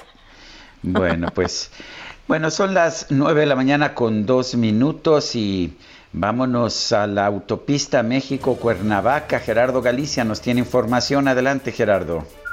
Así es, Sergio Lupita, excelente mañana. Y se trata de un bloqueo, son vecinos de Xochimilco, de las colonias Ampliación Temamatla y Los Pinos, los que están cerrando la autopista con dirección a la caseta de cobro. De hecho, estamos a, unos cuantos metros de la caseta de cobro rumbo a Morelos. No hay paso para nuestros amigos, hay que evitar la autopista y buscar la carretera federal. Para los que están llegando a la Ciudad de México, se les está permitiendo el acceso por un solo carril y esta situación está generando bastantes conflictos viales. Los que lo que están exigiendo, Sergio Lupita, son servicios, servicios básicos. Hablamos de servicios de luz, eh, agua potable y lo que nos están comentando es que también están pidiendo que el servicio de energía eléctrica se regularice toda vez que hay por lo menos 50 personas eh, prácticamente colgándose de un eh, de un eh, servidor de, de, luz y esto provoca descargas en sus aparatos y por supuesto que no pueden encender ni la licuadora. Por ese motivo está cerrada la autopista, hay que buscar la carretera federal si se dirigen hacia la ciudad de la eterna primavera. Y por lo pronto, el reporte. Muy bien, gracias Gerardo Galicia. Hasta luego. Y vámonos con Israel Lorenzana, que anda por allá en la glorieta de Camarones. ¿Qué tal? Sergio Lupita, muchísimas gracias. Pues fíjense que aquí en Azcapotzalco también las cosas no están muy chidas. Lamentablemente tenemos un bloqueo. Aquí en la glorieta de Camarones se trata de vecinos de todas estas zonas, de todas las colonias de Azcapotzalco, los cuales están manifestándose en contra del cambio de uso de suelo en diferentes colonias, lo que ha generado, por supuesto, que haya más construcciones, que haya pues también más plazas comerciales y por ello se han quedado sin agua. Están en espera de un representante de la alcaldía y también piden un representante del gobierno de la ciudad para comenzar el diálogo. Está afectada la Glorita de Camarones, está afectado Ceilán, Cuitláhuac, por supuesto también con dirección hacia 22 de febrero y hacia la zona de Heliópolis. Hay que utilizar como alternativa el circuito interior, ya que tenemos cortes viales por elementos de la Secretaría de Seguridad Ciudadana y por supuesto hay que tomar en cuenta esas recomendaciones para evitarse contratiempos. Sergio Lupita, la información que les tengo. Muchas gracias, Israel. Muy buenos días. Hasta luego. Bueno, la Cámara de Diputados aprobó ayer la llamada Ley Olimpia, con lo que se tipifica en el Código Penal Federal el delito de violación a la intimidad sexual. Ya no es nada más en una ciudad o en una entidad, no, ahora es en todo el país. Olimpia Coral es la activista de cuyo nombre surge precisamente esta ley Olimpia. Olimpia Coral, ¿cómo estás? Muy buenos días. ¿Cómo están? Sergio Lupita, muy bien, pues muchas gracias, cansada, pero pues al menos con la esperanza de que ya existe eh, la ley a nivel nacional. Eh, es un triunfo. ¿Estás de acuerdo en la redacción de la ley? ¿Te parece adecuada?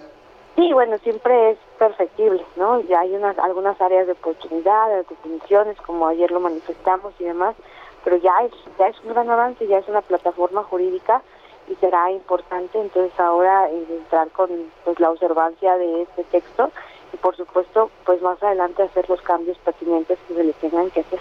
Olimpia, tú fuiste víctima, ¿qué sientes ahora y qué sientes después de eh, lo que gritaba, no? Fue un logro de las morras.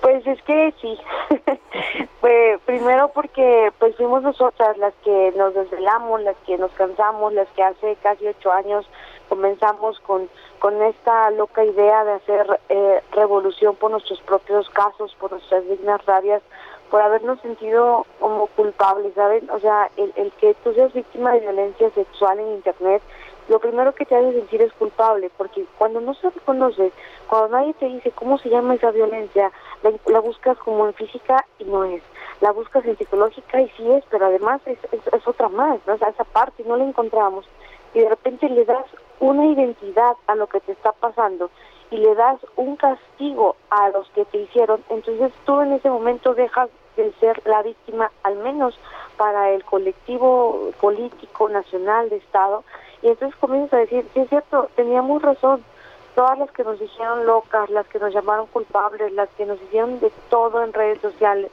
sí, teníamos razón, nosotras no somos las culpables, culpables los que difunden, los que comparten, los que compilan, y aunque será seguramente muy difícil todos los procesos que se vienen para acceso a la justicia, creo que esta reforma para nosotras es más que un texto legislativo, es para nosotras un cambio de paradigma y un cambio político, cultural, de dejar de ver nuestros cuerpos como objetos sexuales y comenzar a verlos como sujetas de derechos también en internet y pues imagínate, ¿no? Eh, después de habernos dicho locas no sé cuántas veces, pues que hoy se, se ve, pues es algo eh, que nos llena de mucho orgullo para todas.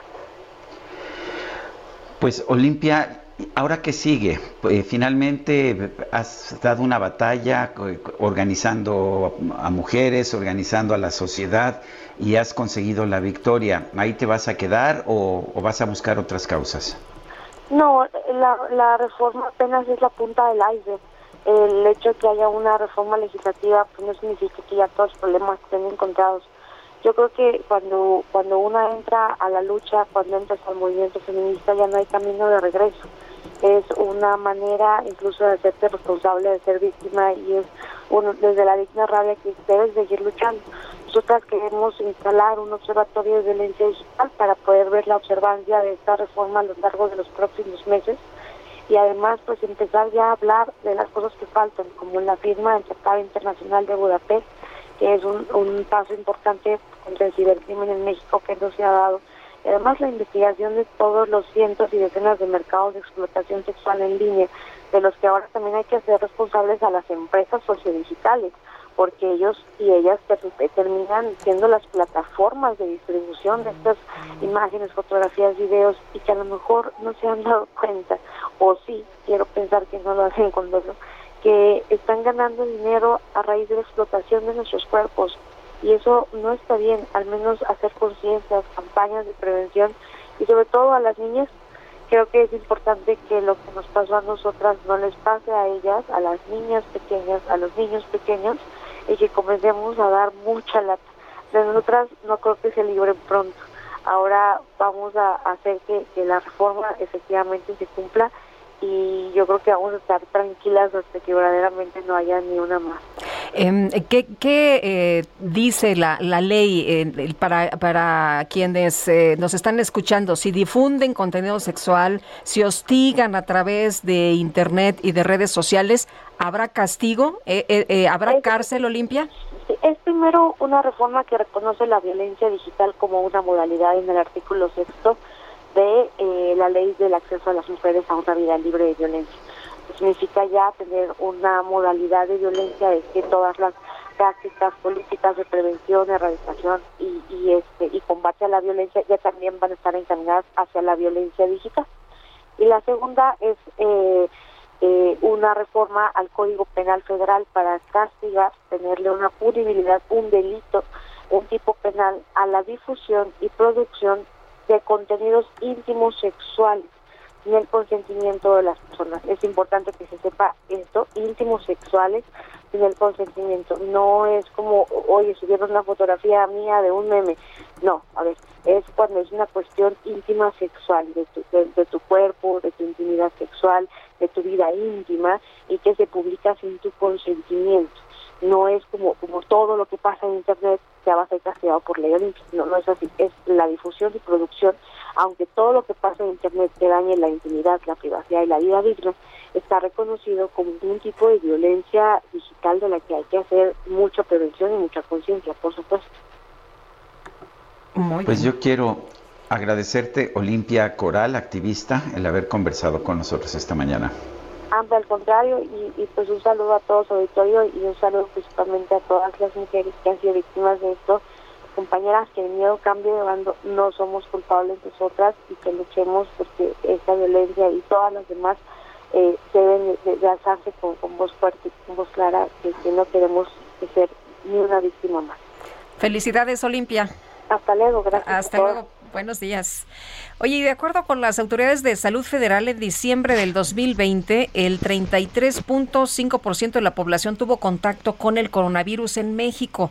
Mauricio Rodríguez Álvarez es profesor de la Facultad de Medicina de la UNAM. ¿Qué tal? Muy buenos días. Hola, Lupita. Sergio, muy Hola, buenos días. Mauricio. Saludos al auditorio. Mauricio, es una cifra sorprendentemente alta, 33.5%. ¿Esto no significa infecciones o sí? No, de hecho, el, es, es, es- esto que se presentó fue un estudio que se hizo en, en 24 mil muestras de, de sangre, de bancos de sangre en todo el país. para ver si tenían anticuerpos contra COVID de las, las personas que habían donado sangre en esos bancos de sangre. Eh, no, no es un estudio poblacional de como el que está, se está haciendo en otras instituciones, ¿no? Este, este es un estudio que analizó eso y justamente encontraron que pues hacia finales del año tres de cada diez muestras tenían anticuerpos contra COVID ya en ese momento, ¿no? Y en bancos de sangre, que sería como gente sana que está yendo a donar sangre, ¿no? Entonces, es una muy buena muestra para, para darnos una idea de cómo estábamos hacia finales de año y pues no, no olvidar que después tuvimos el pico de, de enero y febrero que fue pues completamente intenso y, y que ahí seguramente se contagió muchísima más gente y que eso podría estar explicando un poco por qué ahorita no está tan fuerte, ¿no? La situación. O sea, que ya hicimos inmunidad de rebaño. Podría ser que hay una gran parte de la de la población que ya tiene inmunidad, que ya se está generando una inmunidad de rebaño. Imagínense si para finales de diciembre, que todavía no había venido lo peor, eh, uno de pues uno de cada tres muestras en los bancos de sangre que probaron en todo el país ya tenía anticuerpos contra COVID. Entonces, pues eso nos da una idea. Imagínense lo que ocurrió después en enero y febrero. Eh, seguramente este número subió mucho. Y si le sumamos ya las vacunas y tal, pues cuando menos ya estaríamos llegando a un nivel de protección pues bastante bastante bueno, cuando menos para que ya no tuviéramos casos graves y fuertes, que es justamente lo que estamos viendo. ¿Esta cifra sugiere que quizás ha habido muchos más casos asintomáticos de los que suponíamos? Sí, sí, sí. Lo más probable es que estas cifras de los asintomáticos y de los leves, yo creo que hay, hay un universo de pacientes que tienen la enfermedad muy leve y que ni siquiera se diagnostican, ni siquiera lo perciben ni nada, ¿no? Este, que, que sí alcanzan a tener síntomas, pero que creen que es como un catarro leve o que pasa muy rápido. En un día te puede, te puede desaparecer la sintomatología. Y entonces, pues te va, o sea, sí contagias, pero, pero ya no te enfermaste fuerte. Entonces, este universo eh, a veces te revela con este tipo de estudios, ¿no? De, para ver la, la, cuántos anticuerpos hay. Esto se tiene que ver junto con el análisis que está haciendo también la Ensanut, ¿no? Que está del Instituto Nacional de Salud Pública, que están, o sea, ahí ya habían ellos también encontrado hace ya muchos meses que, que alrededor del 25% de las muestras que habían usado para este estudio tenían anticuerpos. Entonces sí, probablemente pues estamos ya alcanzando niveles de inmunidad en la comunidad pues bastante buenos como para Sí, Mauricio, ¿nos escuchas? Parece que se... Se nos cortó, ¿verdad? Se nos cortó. Pero, interesante, ¿no? Los datos estos que, que, nos da, porque entre, justamente entre las personas que ya se contagiaron, entre los eh, eh, que ya vacunaron, pues Sergio, tenemos ya un número importante de, de personas que tienen eh, cierta inmunidad. Recuerdo, Guadalupe, que cuando empezó la la epidemia de, de influenza AH1N1, pues era una enfermedad nueva, eh, es muy similar en ese sentido al COVID-19, pero ya en estudios genéticos, en estudios eh, que se hacen eh, recientemente, pues se ha demostrado que el 100% de los niños que nacen en México tienen ya, pues tienen ya anticuerpos para para ese virus. entonces es interesante cómo también el cuerpo humano va pues va incorporando estas protecciones. Es el cuerpo humano lo que nos protege, incluso en el caso de la vacuna, lo que hace la vacuna es generar una respuesta de nuestro propio sistema de inmunización. Y creo que tenemos de regreso al profesor en la línea telefónica, si está listo. Bueno, eh, Mauricio, una última pregunta, si nos permites rapidito. Después de Semana Santa se dijo que íbamos a tener un pico muy muy alto. Sí hubo un pico, pero no tan grave o no esta ola que se que se esperaba. ¿Puede eh, responder a esta inmunización que ya nos comentas? Sí, lo más probable es que se rompió la cadena de transmisión y no se hizo esa ola que estábamos pronosticando, cuando menos unas dos o tres semanas después de la Semana Santa. Lo que hemos visto es incremento en algunos sitios, 10 estados que están que están más o menos con actividad, pero en general la actividad está hacia la baja y podría ser por esto mismo, porque el, ya hay mucha gente en la comunidad don, que ya le dio y entonces ya no pasa por ahí dos veces el virus, ¿no? Es lo más frecuente. Eh, y lo otro es que ya hubo manera de detectarlo rápido, de detectarlo muy pronto y entonces de cortar las cadenas de transmisión ahí juega un papel muy importante la atención oportuna y la disponibilidad del diagnóstico rápido para romper las cadenas de transmisión y probablemente eso es eso es la suma de todo eso es lo que estamos viendo, ¿no? Entonces, pues esas son buenas noticias porque nos permite reabrir con un poquito más de tranquilidad, hay que seguirnos cuidando, hay que seguir poniendo vacunas y hay que y hay que seguir pendientes para que pues, porque si nos confiamos se vuelve a meter el virus a la comunidad y eso no eso no lo queremos. Muy bien, pues Mauricio Rodríguez Álvarez, profesor de la Facultad de Medicina de la UNAM, gracias por conversar con nosotros esta mañana. muchísimo, muchísimas gracias Lupita, Sergio, saludos al auditorio. Hasta luego, muy buenos Gracias. días. Y mi querida Guadalupe, ¿no Ay. tienes interés o curiosidad por, Ay, ay, ay. por saber qué anda haciendo el zurdo Mendieta? No, hombre, ya sé, ya lo sé todo, lo sé todo y ¿Ya lo- algo todo más. lo sabes? Lo sé todo y algo más. Bueno, es que tú eres voraz, eres, eres la admiradora número uno del, zurdo, zurdo, sí, Mendieta. cómo no, cómo no. Bueno, pues fíjate que está el padre del zurdo precisamente en la línea Es mi regalo del Día del Niño. Efectivamente. Elmer Mendoza, autor que acaba de sacar la novela Ella entró por la ventana del baño.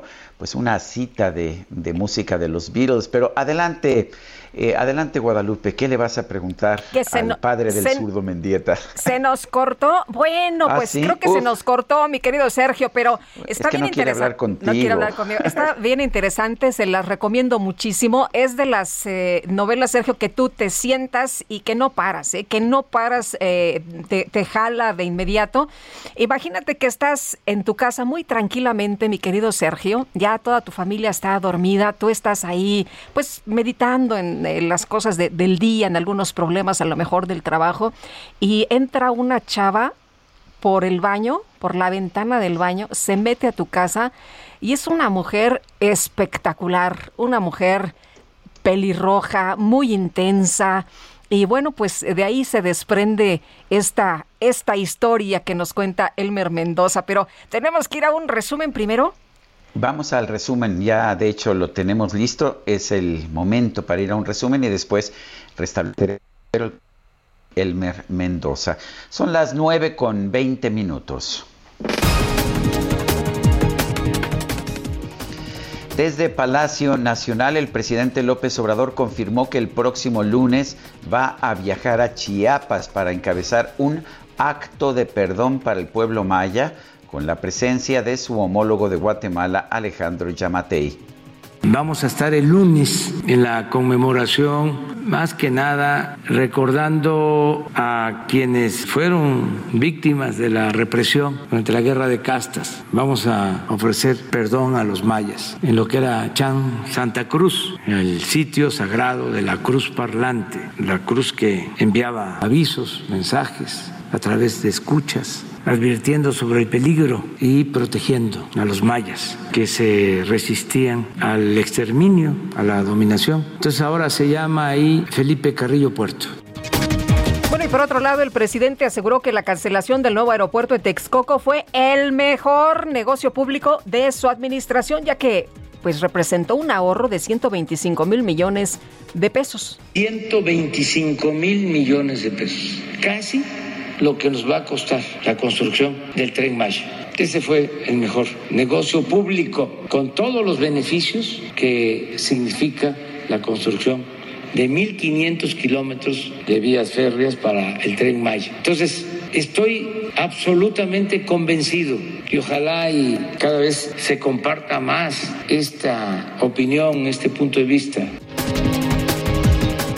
Y mire usted las paradojas. Este nuevo aeropuerto internacional de México, el de Texcoco, cancelado por el presidente López Obrador, ganó el premio RFT Rethinking the Future de Arquitectura, Construcción y Diseño. La obra inconclusa fue liderada por los arquitectos Fernando Romero y Norman Foster. Es una membrana continua casi aerodinámica que permite que cada visitante fluya de manera de manera segura y eficiente. Eso es lo que valoró el jurado que le otorga el premio de repensar el futuro de arquitectura, construcción y diseño al aeropuerto cancelado. Ahora sí que lástima, Margarito. Oye, y bueno, estaría bueno que nos dijeran, se ahorró 125 mil millones de pesos, pero ¿Y cuánto más se ¿cuánto gastó? se gastó? Porque se tuvo que pagar por todo lo que se destruyó. Bueno, el gobierno de Portugal anunció que a partir de este sábado va a volver a abrir su frontera terrestre con España al poner en marcha la cuarta etapa de su Plan Nacional de Desconfinamiento tras la pandemia de COVID-19. Las autoridades comerciales de la Unión Europea acusaron a la empresa Apple de distorsionar la competencia en el mercado de streaming de música al imponer su propio servicio de música en los teléfonos celulares que produce. Yo tengo un par de tenis que les voy a platicar. De tanto andar conmigo aprendieron a bailar. De noche bailan solos y no me dejan dormir. Pues fíjese usted que la plataforma de inversión en calzado deportivo Rares informó que esta semana ganó una subasta en la que se ofrecían un par de exclusivos tenis del rapero estadounidense Kanye West, los cuales fueron presentados durante la entrega de los premios Grammy del 2008. Explicó que por esta operación pagó la cifra récord de 1.8 millones de dólares. Son las 9 con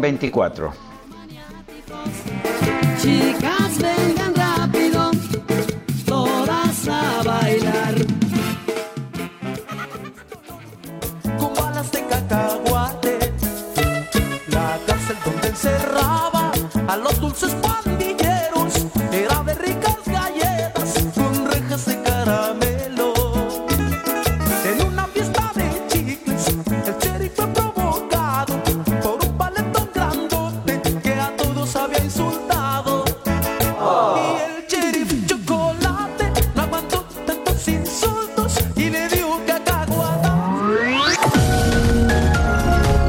Sergio Sarmiento y Lupita Juárez quieren conocer tu opinión, tus comentarios o simplemente envía un saludo para ser más cálida esta mañana.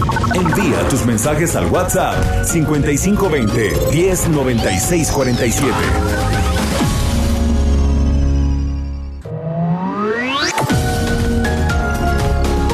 Continuamos con Sergio Sarmiento y Lupita Juárez por El Heraldo Radio. Cumplir años es especial y Sile cumple 140 años. Ven a Liverpool y en la compra de tu Sili participa por increíbles regalos y celebremos juntos este gran aniversario. Promoción válida del 16 de abril al 20 de junio. Aplican restricciones. En todo lugar y en todo momento, Liverpool es parte de mi vida.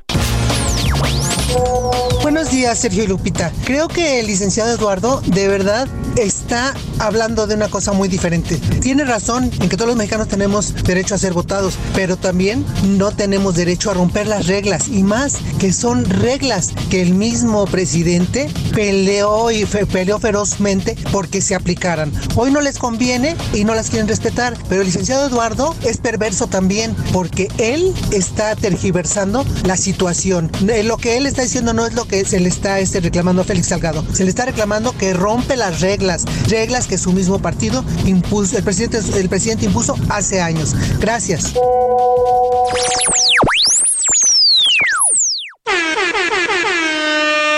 ¡Ya tengo el poder! La micro deportiva.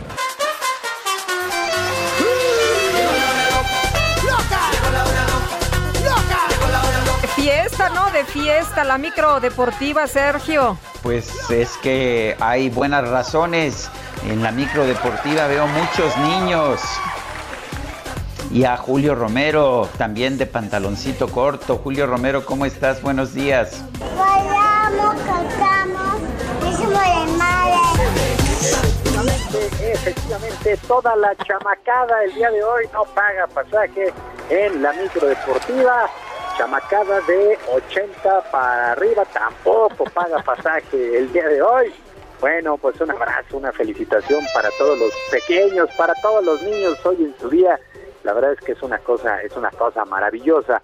Bueno, vámonos, vámonos con la información porque tal y como se esperaba, el mariscal de campo de los Tigres de Clemson, Trevor Lawrence, se convirtió en la primera selección del draft 2021 del fútbol americano del NFL y estará jugando para los Jaguares de Jacksonville. Un chamaco, 21 años tiene Trevor Lawrence, y a los 19 fue campeón nacional y ahora llega a la NFL. Por su parte, los Jets de Nueva York eligieron a otro quarterback, a Zach Wilson de Brigham Young, estará jugando con los Jets. Otro pasador, Trey Lance de North Dakota State, estará jugando para los 49 de San Francisco, la tercera elección. Bueno, este draft de los Estados Unidos de la NFL realmente es espectacular y el día de ayer no fue la excepción. Bueno, continúan las, las elecciones, pero pues llaman la atención los tres primeros, tres mariscales de campo. Por supuesto, Trevor Lawrence eh, ya, ya se esperaba que llegara a este equipo de los Jaguares de Jacksonville. Pues ya se puede decir que comienza afortunadamente la cuenta regresiva rumbo a la próxima temporada de la NFL. En otras cosas, a través de un comunicado, la Federación Mexicana de Fútbol confirmó un duelo amistoso para el próximo 12 de junio contra Honduras en Atlanta, dentro de la fecha FIFA correspondiente. El duelo pues prácticamente le servirá a ambos representativos para listar lo que será la Copa Oro de la CONCACAF que se pone en marcha en julio, así es que regresa, regresan las giras de la selección nacional allá por los Estados Unidos. Y en el balompié local, con un resultado sorpresivo, arrancó la fecha 17 y última del torneo Guardianes 2021 y decimos sorpresiva no por el triunfo del Pachuca, sino por la goleada 5 por 1 sobre el conjunto del San Luis, que se queda en el último lugar de la porcentual y tendrá que pagar 120 millones de pesos por su permanencia en la primera división. Hay que recordar que no hay descenso, no hay ascenso ni descenso en el balompié local, pero los últimos lugares tienen que desembolsar una buena cantidad de millones. San Luis pues nada más tendrá que pagar 100, 120 y el Pachuca se mete de lleno a la reclasificación. Esta jornada continúa el día de hoy, hoy por la noche a las siete y media estará el conjunto de eh, los Rayos de Necaxa enfrentando a los rojinegros del Atlas y para las nueve y media el equipo de Juárez contra los Diablos Rojos del Toluca. Para el día de mañana a las 5 de la tarde, Chivas contra Tigres y León Querétaro a la misma hora. A las 7 Cruz Azul, que ha asegurado el liderato general de la competencia, recibe a los Cholos a las 7 y para las 9 con 6 Monterrey contra Mazatlán. Para el domingo a las 7 el Santos contra el Puebla y a las 9 con 6 Pumas contra las Águilas del América, el América que tiene también el segundo lugar de la tabla general ya en el bolsillo y entra de manera directa a la liguilla Pumas que prácticamente a despedirse de la campaña. Mientras tanto, allá en España, el Granada sorprendió al Barcelona en el propio Nou Camp al imponerse 2 por 1 en la fecha 33. Vino de atrás el Granada y le propina esta derrota al Barcelona. Ronald Koeman, técnico de los catalanes, reconoció que con esta derrota prácticamente se puede ir la liga que está peleando con el Atlético y el Real Madrid. Escuchamos a Ronald Koeman, técnico del Barcelona.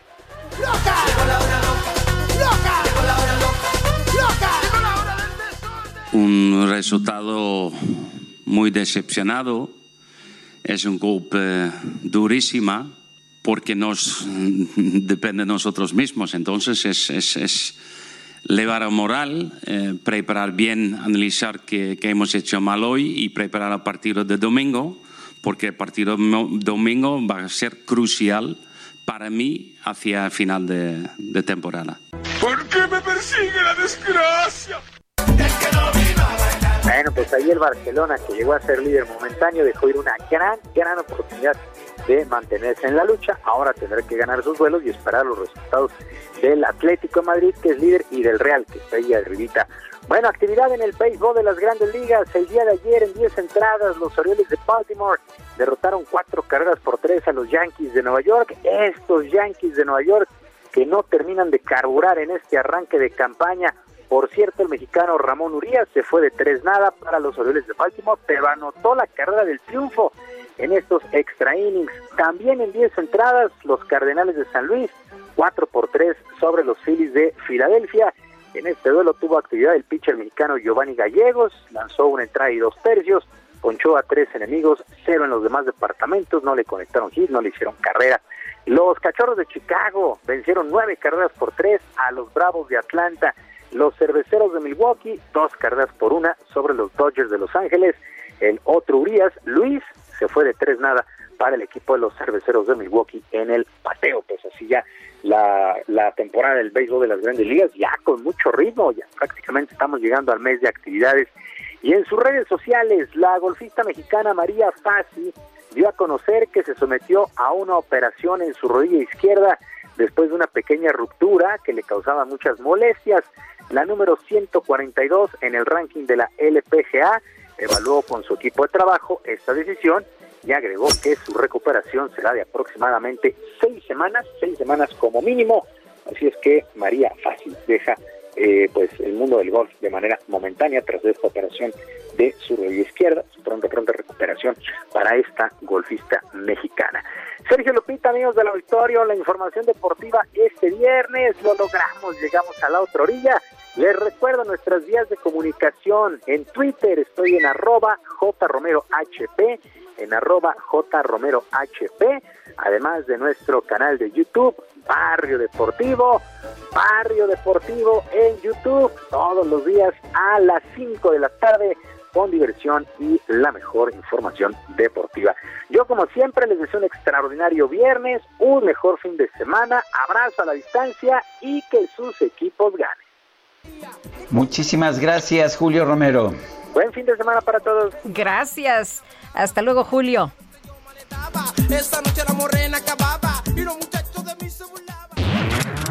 Letra H con Sergio Sarmiento y Lupita Juárez. Mónica Soto y Casa, ¿qué tal? Muy buenos días. Muy buenos días, Lupita. Buenos días, Sergio. Hola, buen día. gusto saludarlos este Día del Niño. Y pues voy a recomendar este viernes la lectura del Día del Niño el cuento que más he leído con mis hijos y que el que más nos ha hecho reír. Es La peor señora del mundo de Francisco Hinojosa. Esta señora es una señora muy mala, malísima. Vivía con sus cinco, con, con sus cinco hijos al norte de, Tarambul, de Turambul. Era tan mala, imagínense, que ni las hormigas pasaban cerca de su casa y le pegaba a sus hijos cuando reprobaban, pero también cuando sacaban 10. Pellizcaba a toda la gente que se la atravesiera en la calle. Era una verdadera pesadilla para toda la gente del pueblo. Cansados de su maldad, los demás habitantes de donde vivían, pues hacen muchas estrategias para, para hacerla cambiar y la verdad es que todas fracasan. Hasta que al más viejo del pueblo se le ocurre una táctica sorprendente para que, y, y al fin consigue que la dejen en paz, que los deje en paz. Y entonces, digo, claro que ella nunca se enteró que era una estrategia y los dejó en paz sin absolutamente darse cuenta.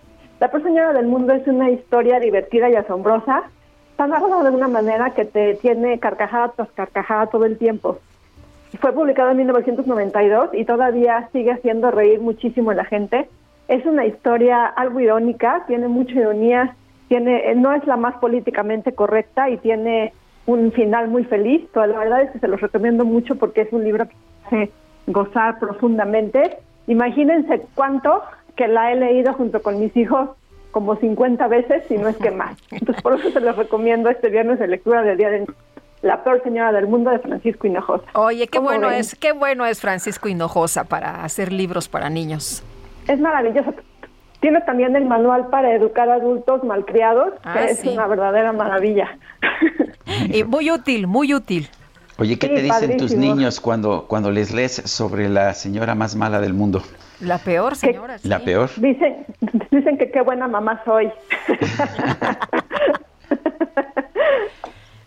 Muy bien. Oye, Mónica, pues qué importante que desde chavitos eh, se fomente la lectura, ¿no? Y además la lectura siempre eh, se piensa que lo mejor es algo aburrido, pero en realidad es muy, muy divertido.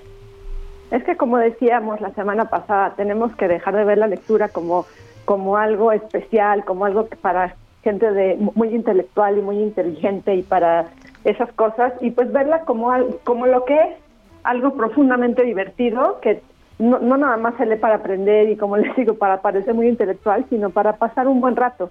Y pues ojalá que más gente le lea a los niños. Un- la mejor forma de que haya adultos lectores es que sean lectores desde niños Entonces, pues, si no te ven leyendo a ti como mamá o como papá, pues cómo es que ellos agarren un libro y se pongan a leer de manera espontánea, ¿no? Pues sí.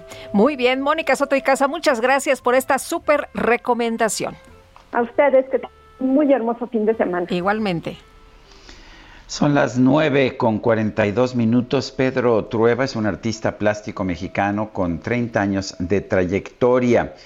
Sin embargo, debido al cierre de los museos por la crisis sanitarias, por la crisis sanitaria en estos meses, pues las redes sociales se han convertido en el aliado para él y para otros. Y bueno, vamos a conversar con Pedro Trueba precisamente sobre esta situación, qué significa ser un artista plástico en tiempos de pandemia. Pedro Trueba, buenos días, gracias por tomar esta llamada. Hola, ¿cómo está Sergio, Lupita? ¿Qué- Hola. ¿Qué, tal? Qué gusto eh, platicar con ustedes. Estaba haciendo memoria.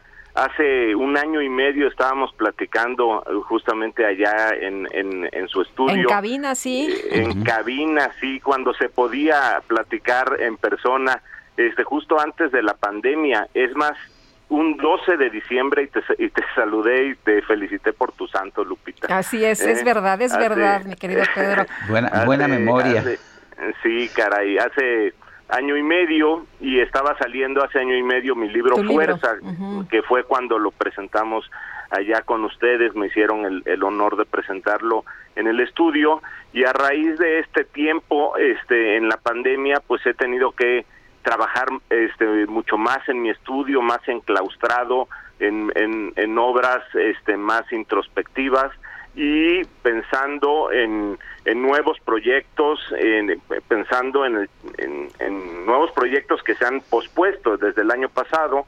Tengo agendada unas exposiciones en la India, en París, en Berlín, en Líbano y se han ido posponiendo precisamente hasta que cede este tiempo de la pandemia. Mientras tanto, eh, pues he invitado a personas y al público a mi estudio que está en Xochimilco para que lo visiten y que vean presencialmente las obras, que eso ha sido lo más difícil, la, la presencia del público enfrente de la obra, ¿no? Y entonces nos hemos tenido que adaptar, como decías, Sergio, por medio de las redes sociales, por medio de el Facebook, de Instagram, eh, de mi website, este, para que la gente ay- eh, conozca un poco más de las obras, de mis obras, y, y, y posteriormente, ya con la visita física en el estudio, pueda presenciar directamente las obras.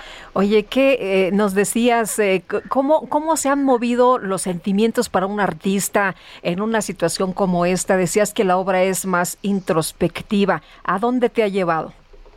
Pues sí, a, experimentar nuevos caminos en el arte. Precisamente eh, siempre tengo como muchos proyectos y muchas ideas que realizar tanto en pintura como en esculturas y, eh, y en el en, digamos en los tiempos anteriores a la en la pandemia vivíamos en un movimiento en donde todo era muy rápido y, y, y se tenían que hacer las cosas eh, inmediatamente no vinieron los meses de producción y de pensar eh, precisamente este sin eh, que es cuando se cancelaron todas las exposiciones eh, físicas entonces uno pasa mucho más tiempo en su estudio piensa más las obras le dedica más tiempo eh, y entonces los resultados son diferentes. Eh, forzosamente el artista ha tenido que expresar de una manera diferente en este tiempo de la pandemia en las obras no Pedro, el, ah, dice, eh, lo que tengo entendido es que estás usando las redes sociales ahora para promover tu obra. ¿Funciona eso? Sí, claro, es más, Instagram se ha convertido prácticamente en mi segunda oficina, porque antes el contacto con el público era diferente, ¿no? Y entonces ahora, eh, eh, por medio de promocionar las obras, por principalmente por Instagram, porque es, es una red social muy gráfica, donde se ven muchas imágenes, este, el público entra mucho más. Se ha triplicado prácticamente el número de mis seguidores y diario recibo muchos mensajes, ya sea de felicitación o de pedir informes sobre las obras que, que voy subiendo. Sí, eh, sí, forzosamente es, es un medio, pero no es el fin. eh, Y ha servido mucho eh, para los artistas que hemos sabido utilizar las redes. Oye, Pedro, para quien eh, quiera eh, seguirte tu Instagram y puede ir eh, presencial a tu estudio también. Sí, claro que sí, miren, les voy a pasar mis, mis datos. Eh, mi Instagram es eh, Pedro Trueba Cepeda, Trueba con B grande, Cepeda con Z. Eh, mi Facebook es Pedro Trueba Arte y Pedro Trueba Cepeda. Y mi Twitter es arroba Pedro Trueba. Mi website es www.pedrotrueba.com y este mi, mi WhatsApp 55 54 38 26 37. Pues Pedro Trueba, gracias por hablar con nosotros. Un fuerte abrazo. Les mando un abrazo, muchísimas gracias y felicidades Sergio y Lupita. Gracias, igualmente, Pedro. Bueno, en Anchital, Veracruz, acusan a José N. de arrojar aceite hirviendo, imagínense nada más, a su esposa, a Lisbeth Villalobos, lo que le provocó severas quemaduras en la mayor parte del cuerpo. Juan David Castilla, adelante con la información. Muy buenos días, Sergio Lupita, los saludo con mucho gusto desde Jalapa, la capital de Veracruz, con esta lamentable noticia de que un hombre en estado de ebriedad agredió brutalmente a su esposa golpeándola y arrojándole sobre la espalda este aceite hirviendo que había en una sartén. Se trata de José, como bien lo decías, Lupita, produjo quemaduras severas a Lisbeth, quien tuvo que ser trasladada a un hospital de manera urgente para recibir la atención médica correspondiente. Estos hechos ocurrieron la noche del miércoles 28 de abril sobre la calle 20 de noviembre en la zona centro del municipio de Nanchital, esto ubicado en la zona sur de la entidad. Durante una fuerte discusión frente a sus hijas de 4 y 6 años, el violento sujeto tomó la sartén que se encontraba sobre la estufa, la arrojó a su pareja y posteriormente se dio a la fuga. La mujer vendía postres para mantener a sus dos pequeñas, toda vez que José, quien es petrolero, no tenía trabajo desde hace un año. Familiares de la víctima eh, denunciaron en redes sociales el caso para exigir justicia a las autoridades y que este hombre sea capturado por la policía. Además, fue presentada una denuncia formal en la Fiscalía General del Estado para que sea aplicado todo el peso de la ley contra este agresor. Decirles que Lisbeth se encuentra internada en el Hospital Dishuatlán del Sureste, también en la zona sur de Veracruz, donde la Procuraduría del Sistema para el Desarrollo Integral de la Familia y el Instituto Municipal de las Mujeres estarán dando atención a este caso. La mujer recibirá asesoría legal, así como apoyo psicológico y gestiones para traslados en caso de que sea necesario como parte de su atención médica. Este es el reporte, Sergio Lupita. Muchas gracias, Juan David. Bonito día, hasta luego. Igualmente. Y seis personas murieron y una más resultó lesionada en un accidente aéreo en el que una avioneta se desplomó momentos después de haber despegado eh, de un aeropuerto. ¿Dó- ¿Dónde es esto? ¿En qué estado, Daniela? Muy Daniela días, García. Sergio Muy buenos días, Sergio Lupita. Pues así es. El día de ayer se registró este accidente aquí en, en el municipio de Ciénega de Flores, en Nuevo León. Dejó un saldo de seis personas sin vida después de que esta avioneta cayera al interior de una empresa de transportes en este municipio que les comentaba. La aeronave partió del aeropuerto del norte poco antes de las 10 de la mañana y al menos unos cuatro minutos después fue cuando cayó después de registrar una falla mecánica. Cayó en el patio de una empresa ubicada cerca de este puerto. Eh, la información que se nos ha proporcionado es que murieron seis personas, tres hombres y tres mujeres que tripulaban la avioneta, que tenían como destino final la ciudad de Laredo, Texas. Iban a recibir la segunda dosis de una vacuna anti-COVID. Incluye también entre las personas que perdieron la vida al propietario de la aeronave, el- un empresario local llamado Armando González. Además, pues, se registraron algunas personas lesionadas, identificadas como trabajadoras de la empresa donde cayó esta aeronave, incluyendo de hecho un hombre que se encontraba durmiendo en uno de los camiones que descansaban en este en esta empresa en el municipio de Ciénega de Flores. Eh, lo que también se tuvo que evacuar a 150 empleados de la empresa de manera preventiva. Y pues hay que recordar otra cosa, Sergio, Lupita, este accidente se da seis días después de que se registrara otro accidente similar, donde un helicóptero cayó eh, pues en, en la misma zona, muy cerca de este lugar, y un hombre que era el que piloteaba este helicóptero, pues perdió la vida tras estrellarse y causar un incendio en una avenida muy, muy transitada de esta zona. Daniela García, muchísimas gracias. Estamos pendientes, muy buenos días. Y habitantes de la comunidad de Las Peñas, municipio de Cotija, en Michoacán, fueron atacados por sujetos armados identificados con una célula del cártel Jalisco Nueva Generación y está durísimo por allá Charbel Lucio. De hecho, pues ya dijo el gobernador que no los eh, no, no les permitieron que entre la, Guardia Nacional, ¿no? Cuéntanos.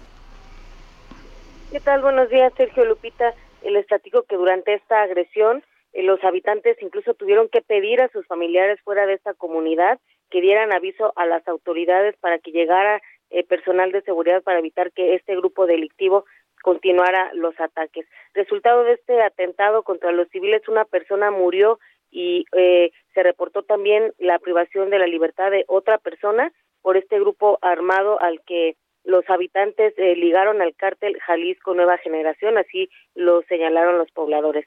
Este ataque, también les platico, ocurrió apenas un día después de que se enfrentaran en esta misma región eh, miembros del cártel Jalisco contra eh, civiles armados que se identifican como autodefensas en los límites de los municipios de Cotija, Tocumbo, Tinguindín y Los Reyes. Ese es mi reporte desde Michoacán. Muchas gracias, Charbel. Seguimos pendientes. Hasta luego, pues hay declaraciones de Silvano Aureoles, el gobernador, en el sentido de que las fuerzas federales recibieron la orden de no intervenir en otro caso, en el de Aguililla. Bueno, y vamos a Ave- Avenida Guerrero. Javier Ruiz nos tiene información. Adelante, Javier.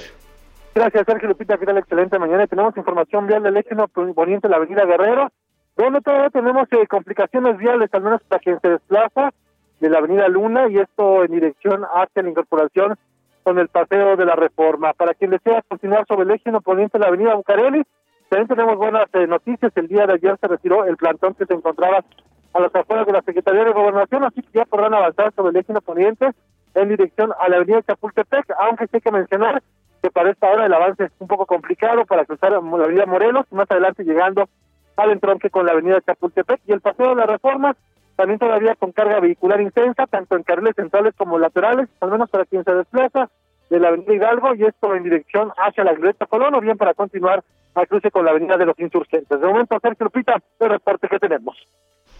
Javier Ruiz, muchísimas gracias.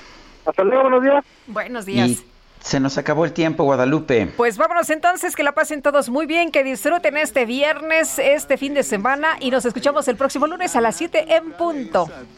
Hasta entonces, gracias de todo corazón. Doquiera que estoy, soy oso oso, oso feliz. La abeja zumba siempre así porque hace miel solo para mí. Y las hormigas encuentro bien y saboreo por lo menos 100 del primer lengüetazo. ¿Tú comes hormigas? Ay, estas sin sal me gustan. Pican más sabroso que la pimienta. No, no, no, no, no, hombre, cuidado. Lo más vital en esta vida. Heraldo Media Group presentó Sergio Sarmiento y Lupita Juárez por El Heraldo Radio.